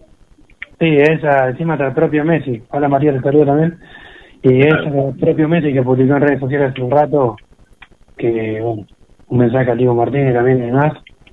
Y nada, creo que acá ahorita lo fundamental es que hay un equipo, ¿no? O sea, se ha conseguido un equipo, una renovación que tanto teníamos para la selección y, y bueno, el entrenador está en búsqueda de eso, ¿no? Y creo que lo, lo está lo está logrando. Eh, y nada, necesita más trabajo todavía para ver si se puede sostener en el tiempo esto. Bueno, el Coco así le dijo, este iba a ser el partido conservatorio de Dibu Martínez, de Emiliano. Sí, sí, el arquero muy bien, que es todo el entrenador, y como otros jugadores, como entre ellos Paredes, De Paul y demás. Y creo que, bueno, es el trabajo de Scaloni también, que muchos le, le han tirado dardo, como quien dice, apuntado en la escopeta, pero nada, el tipo sigue ganando y, y los resultados lo, lo respaldan, ¿no? ¿Vos, vos qué pensás, Mati? Yo lo que pienso respecto a lo que estabas mencionando, de que muchos medios están cargando siempre a lo que sería ganamos por Messi, ganamos por la gente o, o por el técnico. Yo primero creo que por la gente es complicado porque no hay público actualmente. Exacto. Messi, Messi en los últimos partidos ha tenido apariciones esporádicas, bien, pero no ha sido, digamos, un Messi desequilibrante en los 90 minutos, sobre todo porque no ha tenido descanso. Messi en el partido contra Colombia, luego de recibir la patada de Fabra, bien, eh, se lo notaba que le faltaba una marcha más. Y luego de eso, también eh, el tema del, de Dibu Martínez, de Emiliano Martínez. Eh, es increíble el arquero que descubrió Scaloni.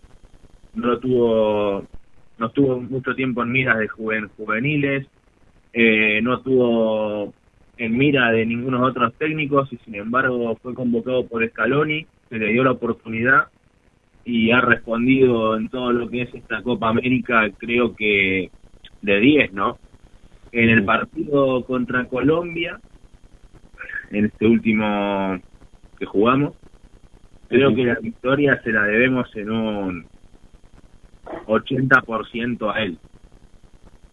Porque la verdad que en los penales, ese juego psicológico de palabras que utilizó para con los jugadores colombianos fue extraordinario. Yo te diría incluso, bien, que me hizo acordar a grandes arqueros de la historia, ¿no? El tema del juego así de palabra, arquero agresivo, de barrio. Sí. Exacto, es verdad. Pero aparte, es que hace cuánto que no veíamos algo así, ¿no? Sí, desde que yo recuerde, desde Burgos. Eh, Es que, es que, es que claro, o sea, no, no yo, yo no tengo otra, no, no, no tengo otro, otro, otra cosa en la cabeza, porque la verdad es que literalmente, o sea, un tipo que decía te como, te como, el festejo, jugársela, o sea, la verdad para mí, no, hace cuánto que no veo algo, algo similar. O sea, un, es- es- muy, un arquero muy psicológico, ¿no? Exacto, o sea, ahora, tampoco caer en esa estupidez que caen los medios que dicen la escaloneta, ya le empiezan a poner, ¿viste, no? O Sí, sea, los mismos medios, como decía Matías, que primero lo bombardeaban, ¿no? Claro, o sea, Scaloni es que juega un fútbol que no es vistoso, no es el típico tiquitaca de Guardiola ofensivo. Es un fútbol más conservador. Yo Scaloni, si lo tengo que poner bajo una línea, lo pondría bajo la línea de los técnicos italianos o incluso Mourinho. Fíjate que Argentina juega bastante al contragolpe arriba. Tiene, digamos, generación de juego, pero una vez que mete el gol, se cuida. Eh, es un técnico más de contragolpear que de generar posesión y eso genera muchas críticas en los medios porque eso también hace que te lleguen innecesariamente muchas veces y tenés que tener una línea defensiva muy sólida. Anoche Montiel no rindió la talla, para mí, Molina tampoco. Pesela cuando le ganan la espalda, que es a él y a, Montiel, es, es error de la defensa el gol. Entonces yo creo que ahí hay que buscar una solidez defensiva, ¿no? Yo creo que el Cuti Romero eh, es ese baluarte que la defensa necesita. Quizás Otamendi eh, ya está un poco grande, le falta velocidad. Creo que hay que darle lugar a los jóvenes, hay que darle lugar a Martínez Cuarta o Pesela, ir probando. Pero una vez que se encuentre una línea defensiva sólida, creo que esta selección está lista para grandes aspiraciones. ahora eh, también este dejar en claro que, a ver, eh, que, que, el, te- el tema también proviene de un equipo que está teniendo ahora una continuidad que no que me encanta eso de que agarren la pelota y no enseguida buscar a Messi desesperadamente para darle la pelota sino decir bueno para hago yo mi jugada la animo yo o sea e- es, como que también creo que ese ese sacarle las cosas a la espalda a Messi lo suelta más. Lo suelta más es lo que es lo que yo veo también y que lo hace más capitán también. Estoy de acuerdo con vos, sí.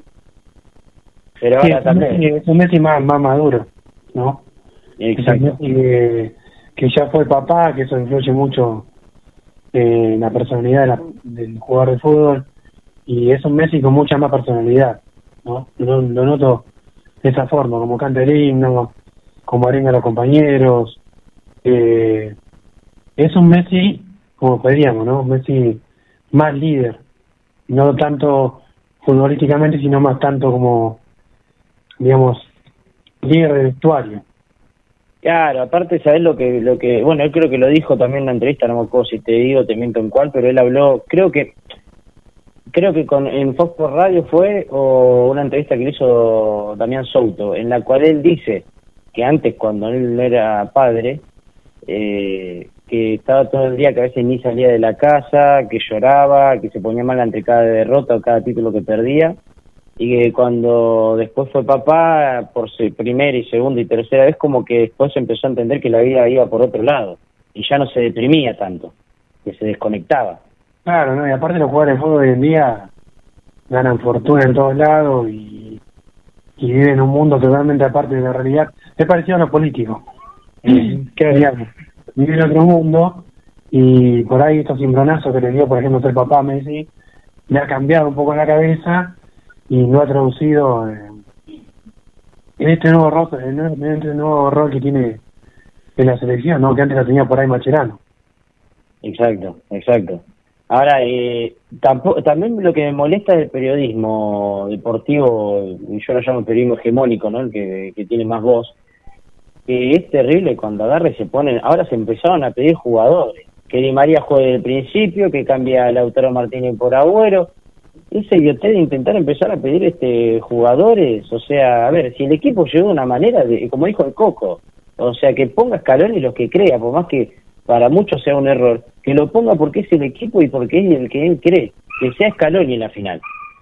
Claro, y lo que hablaba Matías, que me, que me dejó pensando, y es preocupante que el fútbol argentino no tenga un lateral derecho o un lateral izquierdo, eh, digamos, jugando en la primera plana a nivel mundial, o que sea destacable en el fútbol argentino, porque sí, Montiel lo es, pero como decía Ma- Ma- Matías hace un rato, ayer hizo aguas, igual que Molina, y, y la verdad es que el fútbol argentino no lo tiene un Zanetti como ha tenido en otros tiempos, o un Sorín, tal vez. Creo que Es que, habla, es que después de ellos no hubo más, más laterales, ¿eh? claro, habla la falta de proyecto que hay en el fútbol argentino, y los juveniles y demás. Exactamente, yo creo que siempre se da para copiar modelos europeos, ¿no? En todo, en lo que es eh, equipos y demás, siempre dicen, no, tenemos como cuando vino Tevez a Boca, tenemos que hacer, por ejemplo, la comida que daban en Juventus o un físico como daban en Juventus. Yo creo que la AFA debería copiar el modelo, el modelo alemán, que la selección alemana le bajó línea a los clubes y dio jugadores que tenían que sacar. A partir de ahora tienen que sacar estos jugadores. Por ejemplo, mediocampistas, defensores, laterales. Si ir más lejos, en la selección alemana son el 60-70% jugadores de Bayern Múnich, eh, Borussia Dortmund y algunos que otros que están sueltos por el mundo, pero que han salido de esos mismos clubes. Es que sí, vos. Tiene, eh, tiene razón, Sí, disculpa, Ulises. Tiene razón Matías, y vos fíjate la importancia que es tener una inteligencia, digamos, con un poco de, de, de inteligencia y de tacto, no solo pensar en negocio, es que el lío que hay en AFA ahora, ¿no? que parece que Chiqui Tapia lo van a sacar, parece que ahora la, IG, la IGJ dice que las elecciones que votaron por vía Zoom no es válida, sí, parece que al muchacho lo van a limpiar por un- con un plumazo, ¿eh? Bueno, pero fíjate, Flavio Azaro mostraba los equipos de, de, de, de Moyano, de, de Tapia, eh, cómo, cómo, cómo, cómo tenían este favoritismo en las ligas este, inferiores. Mm. ¿Cómo, cómo de, la, de la noche a la mañana, te acordás, nosotros lo mostrábamos en Goma Platense? Eh, ¿Cómo de la, o sea, en Goma Platense, nosotros, ¿te acordás? Eh, antes de que saliera electo, eh, va a salir electo, pasamos por cuántos presidentes, de Belgrano, eh, Segura, ¿te acordás? Y, y, y cuando llegó Tapia, antes, antes, el equipo era mitad de tabla y después estaba en zona de ascenso. Y, una- y un ejemplo es Mitre Santiago del Estero de, de Raez, que, que estaba en Argentino C, B, no me acuerdo, y ahora está en la B Nacional de la nada. Claro, exactamente, exactamente, o Alvarado ahora. Claro, pero bueno, eh, creo que lo que dice Matías es muy importante, el del sistema que, que baja la línea de la Federación Alemana, cosa que Bueno, acá- vos, vos lo viste en Racing, un coordinador solo, ¿cómo te acordás? Que era la misma táctica y todo. Sí, sí, Racing en la época de, de justamente de Paul, de los hermanos Oculini y demás, todas, todas las inferiores trabajaban con el mismo sistema táctico. Todas. Desde la primera hasta la eh, baby fútbol, digamos. Todos trabajando de la misma manera. El tema acá es dirigentes. Acá los dirigentes el tema. Que los dirigentes solo piensan con el dinero, hacer negocio y demás. Y, y vos fíjate que son los mismos dirigentes que votaron a Chiquitapia, ahora lo quieren sacar. O sea, Exacto. que lo votaron hace dos meses atrás. Y ahora presentaron en la IGJ un amparo para, para limpiarlo. Y nada, porque están lo quieren sacar encima porque quieren hacer nuevos negociados con AFA, nada más.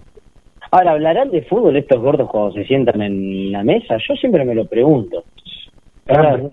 Porque nosotros nos sentamos y hablamos de fútbol. De, viste este y viste el otro jugador. O sea, yo voy a la casa de Matías y nos quedamos hablando de fútbol horas y viendo jugadores nuevos, proyectos, eh, suponiendo, proyectando, esperando, ¿no? De estos tipos se sentarán a hablar de fútbol o se sentarán solamente a, a hablar de política, rosca política dentro de la AFA.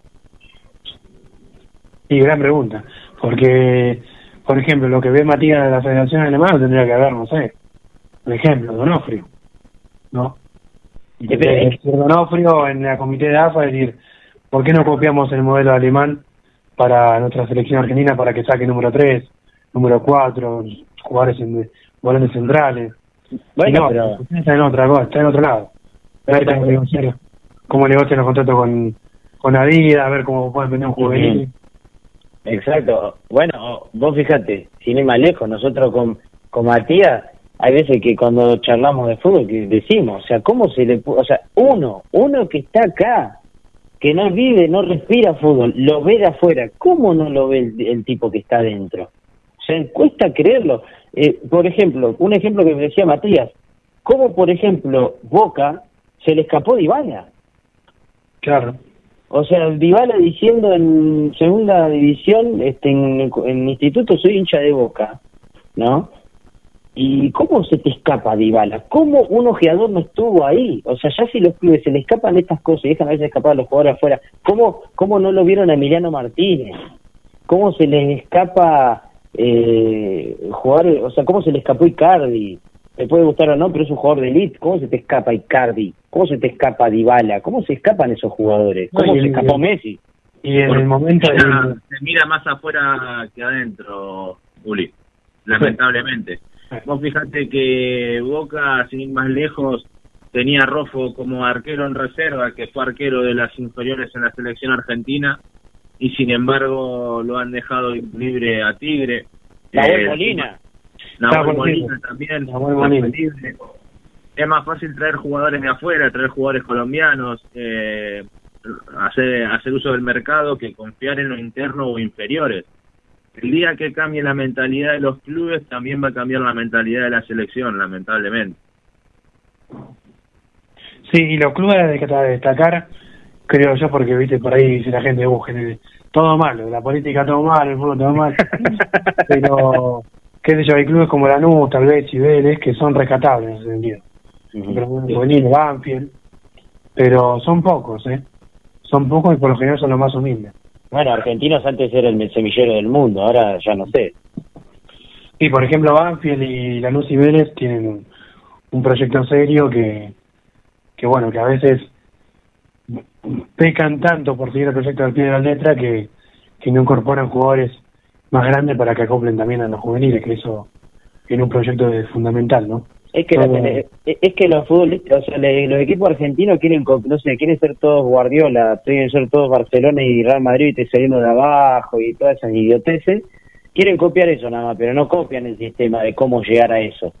No, Porque claro, no es- aparte hay que ver también el material, la materia prima que vos tenés. O sea, eh, Claro.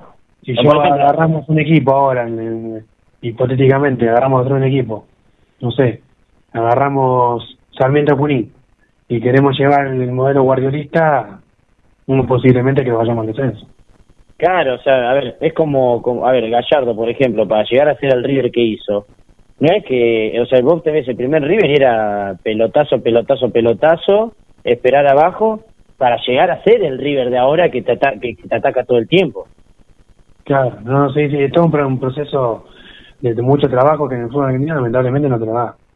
¿no? Y bueno, vos fíjate, es que también nosotros, ¿te acordás que nos quejábamos? Y, no, no, mira, ¿hace cuánto que hicimos Marplatense? Hace años, hace casi seis años y seguimos en la misma discusión. O sea, no hay proyecto. Acá perdés dos partidos, listo, afuera. Nadie piensa aún, a ver, pará, está bien, no ganamos, no se llegó al objetivo, pará, hay que seguir el proceso. Sí, Ya ni sí, siquiera sí. a los jugadores, a los jugadores le hacen contrato de un año y medio. Antes te hacías por cuatro o cinco años, ahora un año, un año y medio y ya está. Y el jugador vuela. No hay sentido tampoco ni de pertenencia. Sí, no, y es así, Eurice. Aparte, ya ha cambiado mucho. Antes para llegar a Europa tendría que tenías que ser rutilante en el fútbol local y, y por ahí ahora, por ejemplo, Valerdi, jugador defensor de Boca, y no jugó casi nada partido de primera y se fue a Borussia Dortmund. Entonces, es todo muy bursátil en el mercado y, y creo que, que ha cambiado mucho eso y vos Es que, es que el fútbol europeo termina saliendo beneficiado de esto, los grandes Claro, clubes, claro, no, no, no nosotros, por ejemplo, porque Claro, que, que ponerle un, un ojeador de Borussia Dortmund se fijó en la reserva de Boca y sacó a Valerdi. exacto. Es simple, o sea, eh, los tipos laburan a nivel mundial. Y acá no, acá se, se duerme a reposar y la como, como quien dice.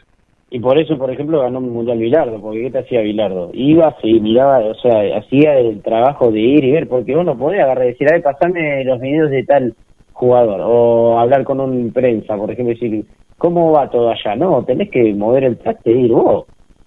Tenés que mandar un tipo que vea, que diga, mira, vi y pasó, porque en el video vos no ves lo que, lo que puede pasar.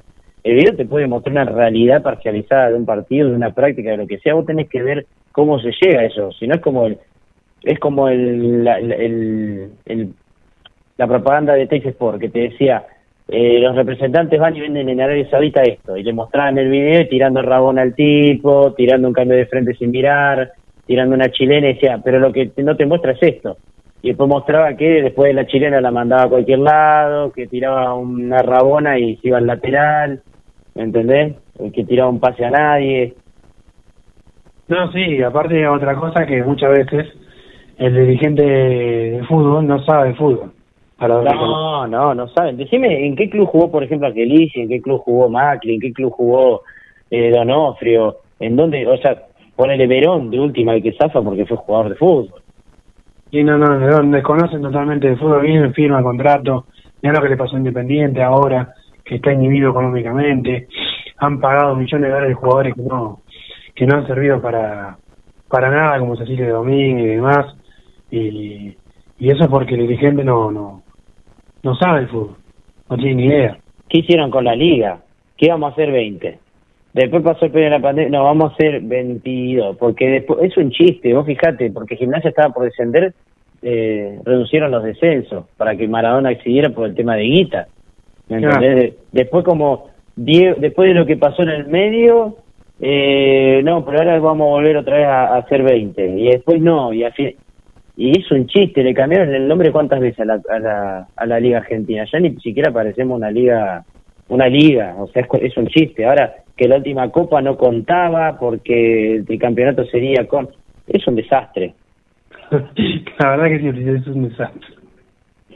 Es un desastre, yo no sé el, el fútbol argentino, porque nosotros que está bien, queremos ganar el Mundial, queremos ser los mejores de América, pero eh, no tenemos la materia para hacerlo. Somos lo que somos, somos la selección argentina porque seguimos exportando jugadores. Porque si tuviéramos que ser por la liga que tenemos, no le Sí, llegamos a los pies tenemos la suerte, tenemos la suerte que cada 15, 20 años aparece un Maradona y un Messi, ¿no? Es que sí, es que sí, la verdad que... Ahora, Messi, ¿cómo llega? Ahora, me- el tema del contrato de Messi, a ver, acá igual yo estoy desinformado, capaz que ya, ya renovó, muchachos, no sé ustedes. hay que saber Matías, Matías. Messi en lo que es el, el tema contrato todavía no ha renovado, pero más que nada no porque el Barcelona no haya querido, no esté interesado en renovárselo, sino por el tema del fair play financiero. Eh, en España los clubes tienen un tope salarial que es impuesto mediante los ingresos que ha tenido en el último año. Barcelona en el último año no ha vendido, ha gastado mucho, ha tenido fichajes como el de Antoine Griezmann, que lo han pagado 120 millones de euros, eh, Ousmane Dembélé, otros también ciento y pico millones de euros, y no ha vendido por el mismo valor, eh, al contrario, y en, a nivel futbolístico no ha conseguido los objetivos que, tenían que cumplir, como ganar la UEFA Champions League, eh, ganar la liga, esta última que pasó, por ejemplo. Entonces todo eso va restando, va restando y los clubes que son poderosos económicamente terminan siendo diezmados y a la hora de contratar jugadores como o recontratar jugadores como Messi no pueden. Actualmente la la Liga Española, el presidente de la LFP le les frenó el traspaso de Messi. Hasta que no se arregle un número o vendan jugadores o dejen libres jugadores, Messi no va a poder renovar para Barcelona, a no ser que se baje el sueldo considerablemente. Pero también ahí ya hay otros otros chacales dando vuelta, ¿no? Tenés al, al, al City Group del Manchester City, al presidente del Saint Germain, claro, exacto, exacto. Entonces, a ver, si no se mete ninguno de esos clubes, lo cual veo, veo raro, mm, veo también difícil de que Messi quizás el contrato por la mitad de lo que está lo que estuvo cobrando actualmente. Ahora, acá la verdad es esta, me parece, Brando, ¿no? Billetera, mata Galán.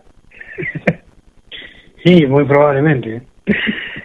Pero me parece raro que Messi se vaya de. Le trajeron a Agüero. Claro. Yo no Ahora, creo que se vaya. La pregunta es, ¿Messi esperó a, a que el contrato venciera? Lo hizo a propósito. ¿Por qué no puso la firma antes de irse a la Copa América? Sí, También porque está eso... especulando. Está especulando para mí y sabe todo lo que dijo Matías, entonces lo sabe. Entonces debe estar buscando un contrato abultado, pero que no sea tan tan obsceno, no sé si me puedo explicar.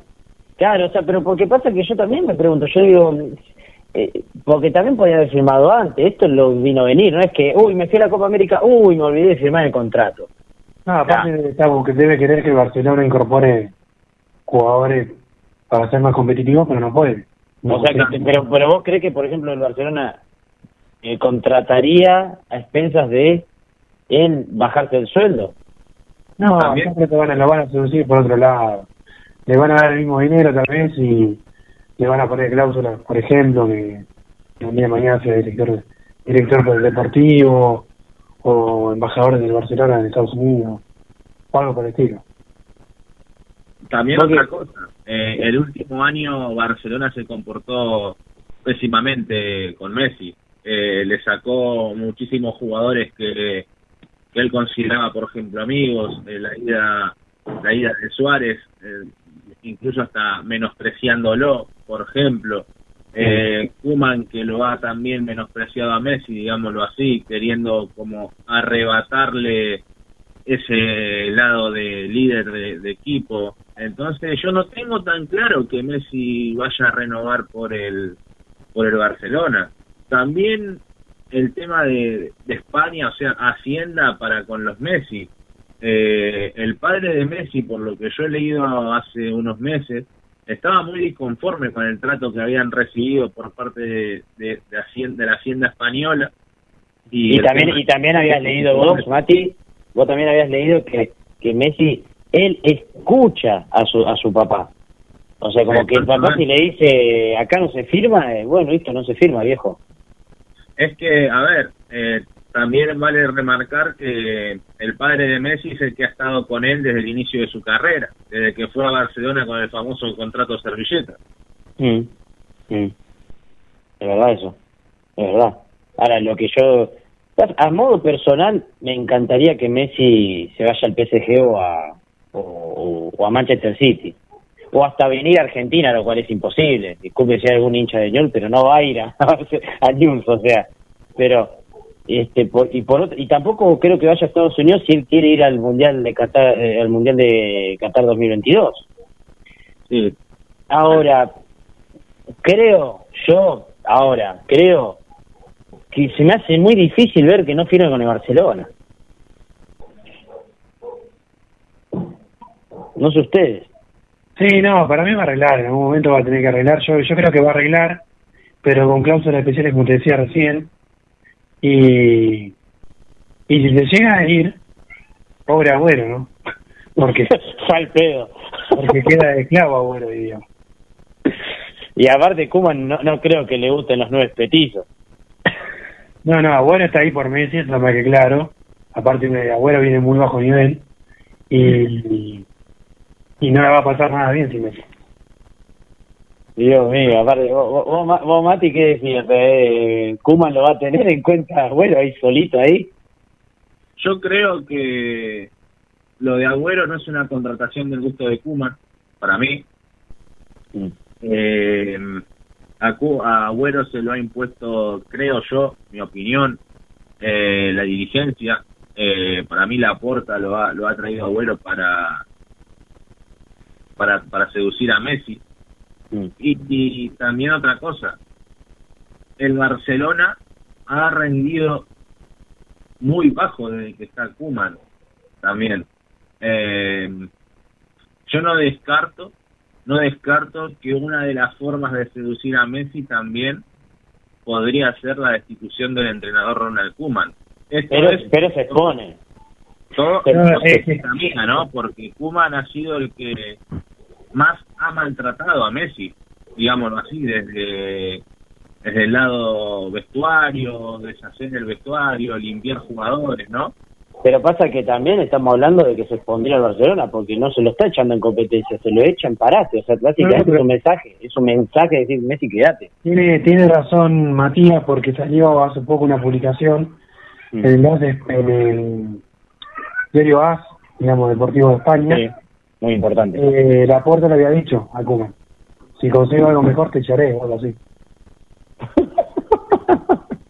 Es que La yo creo que, que Koeman no le ha dado los resultados al Barcelona como para ser un técnico imprescindible como en su momento había sido Guardiola.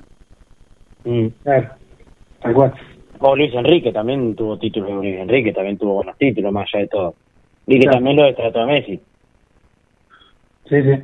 Pero Bueno, nada deportivamente, Kuman, Kuman es totalmente echable, digamos.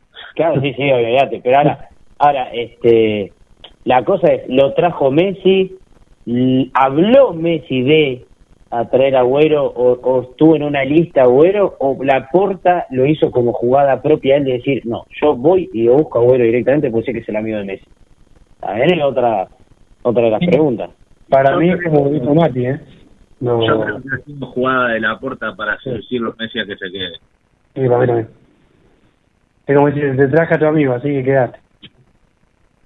Claro, ahora lo de Messi es terrible, o sea, pasa que tampoco encima Agüero ha intentado, aparte Agüero también se ha cuidado mucho de eso, él lo ha dicho, ojalá que Messi, eh, en ningún momento dijo voy a jugar con Messi. O sea, se ha cuidado hasta, hasta su forma de declarar y todo. Sí, sí. Eso, eso, eso es verdad, o sea. Y digamos, la verdad es que Agüero está fuera de forma. ¿eh? Sí, no, aparte está grande Agüero. Agüero ya tenía que haber venido independiente, como él dijo. No sé cómo está la selección. Es que, Ahora, bueno, eh, ahora la selección el nivel que está teniendo es es muy bajo, es popérrimo, digámoslo Sí. así, ¿no? Sí. A Lautaro Martínez está varios escalones arriba, aparte de que es joven, es un 9 de área luchador, un 9 de área que te pelea las pelotas, aguanta bien de espalda. Eh, le, le quita trabajo a Messi. eh, exacto, exacto. Y Cardi, Icardi. Para que la aguante. Y Cardi se está, este, está manteniendo relaciones extra, eh, perdón, extra matrimoniales, no, eh, sexuales con, con la ex mujer de su mejor amigo. O sea, ni Porque para quedarse convocado Icardi y se ha metido goles y demás, sospechoso. No, sí, yo, yo a Icardi lo hubiese puesto por encima de Agüero, pero es una cosa mía propia. Mm. O sea, bueno, muchachos, la verdad que hay que agradecerle a Matías, este, exclusivamente de que, bueno, de que nos atendió así de prepo para poder mantener una charla futbolera la última media hora del programa. Sí, No Mati. problema. No hay problema, para, para eso estamos. Cuando quieran, ya saben. Para hablar de fútbol, aquí estoy. Ya vamos a ustedes ya vamos a tomar un buen cacho. Ya, olvídate. Eh, eh, ahí- igual, igual te digo que ahí Mati tiene el ron ahí cerca, ¿eh? Ah. se, lo estará, se lo estará escuchando. A la pelota. Claro, viste. Para- Armándose tabaco y todo, olvídate. A la pelota. Ya, la, la salud es lo último que se pierde. Qué bárbaro. Bueno, muchachos, la verdad que bueno, eh, lo dejamos con toda la información, la verdad. Gracias, Mati. Gracias, Brandon, por siempre acompañar. Dale, Ulises. Gracias Ulises. Gracias Matías también, que estuvo acá en la última hora del programa. Y bueno, gracias Guillermo, que está operando. Y bueno, volveremos el próximo miércoles. Claro, el próximo miércoles y ojalá que, bueno, este, dentro de poco, ojalá que, que todo vuelva a la normalidad y podamos hacer tipo, sacar un programa tipo de un, bar, ¿viste? Tipo La Raya. A ver, estaría buenísimo. bueno. Olvídate, tomando whisky, hablando de vida. Si quiera oficiar algún bar ahí conocido. Sí, olvídate, nosotros con que tal de que nos sirvan unos whisky, ya está, hacemos publicidad y todo, ¿eh? Claro, claro, sí. Bueno, Olvídate, o sea, este, la invitación está. La invitación está hecha. Le mandamos un abrazo a todos, muchachos. Así que bueno, hasta el próximo miércoles por cuestión moral por GDS Radio. Lo dejamos con la programación de siempre. Chau, chau. En la noche, la música forma parte de ti. Déjate llevar. GDS Radio Mar del Plata, la radio que nos une. Invierno 2021. Invierno 2021. Olvídate de todo menos de la música.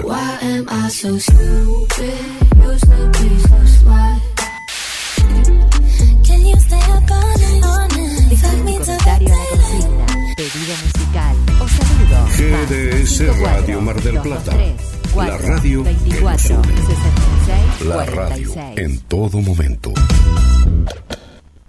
Descarga la nueva app de GDS Radio en Play Store. Búscala como GDS Música Infinita y llévanos a todos lados.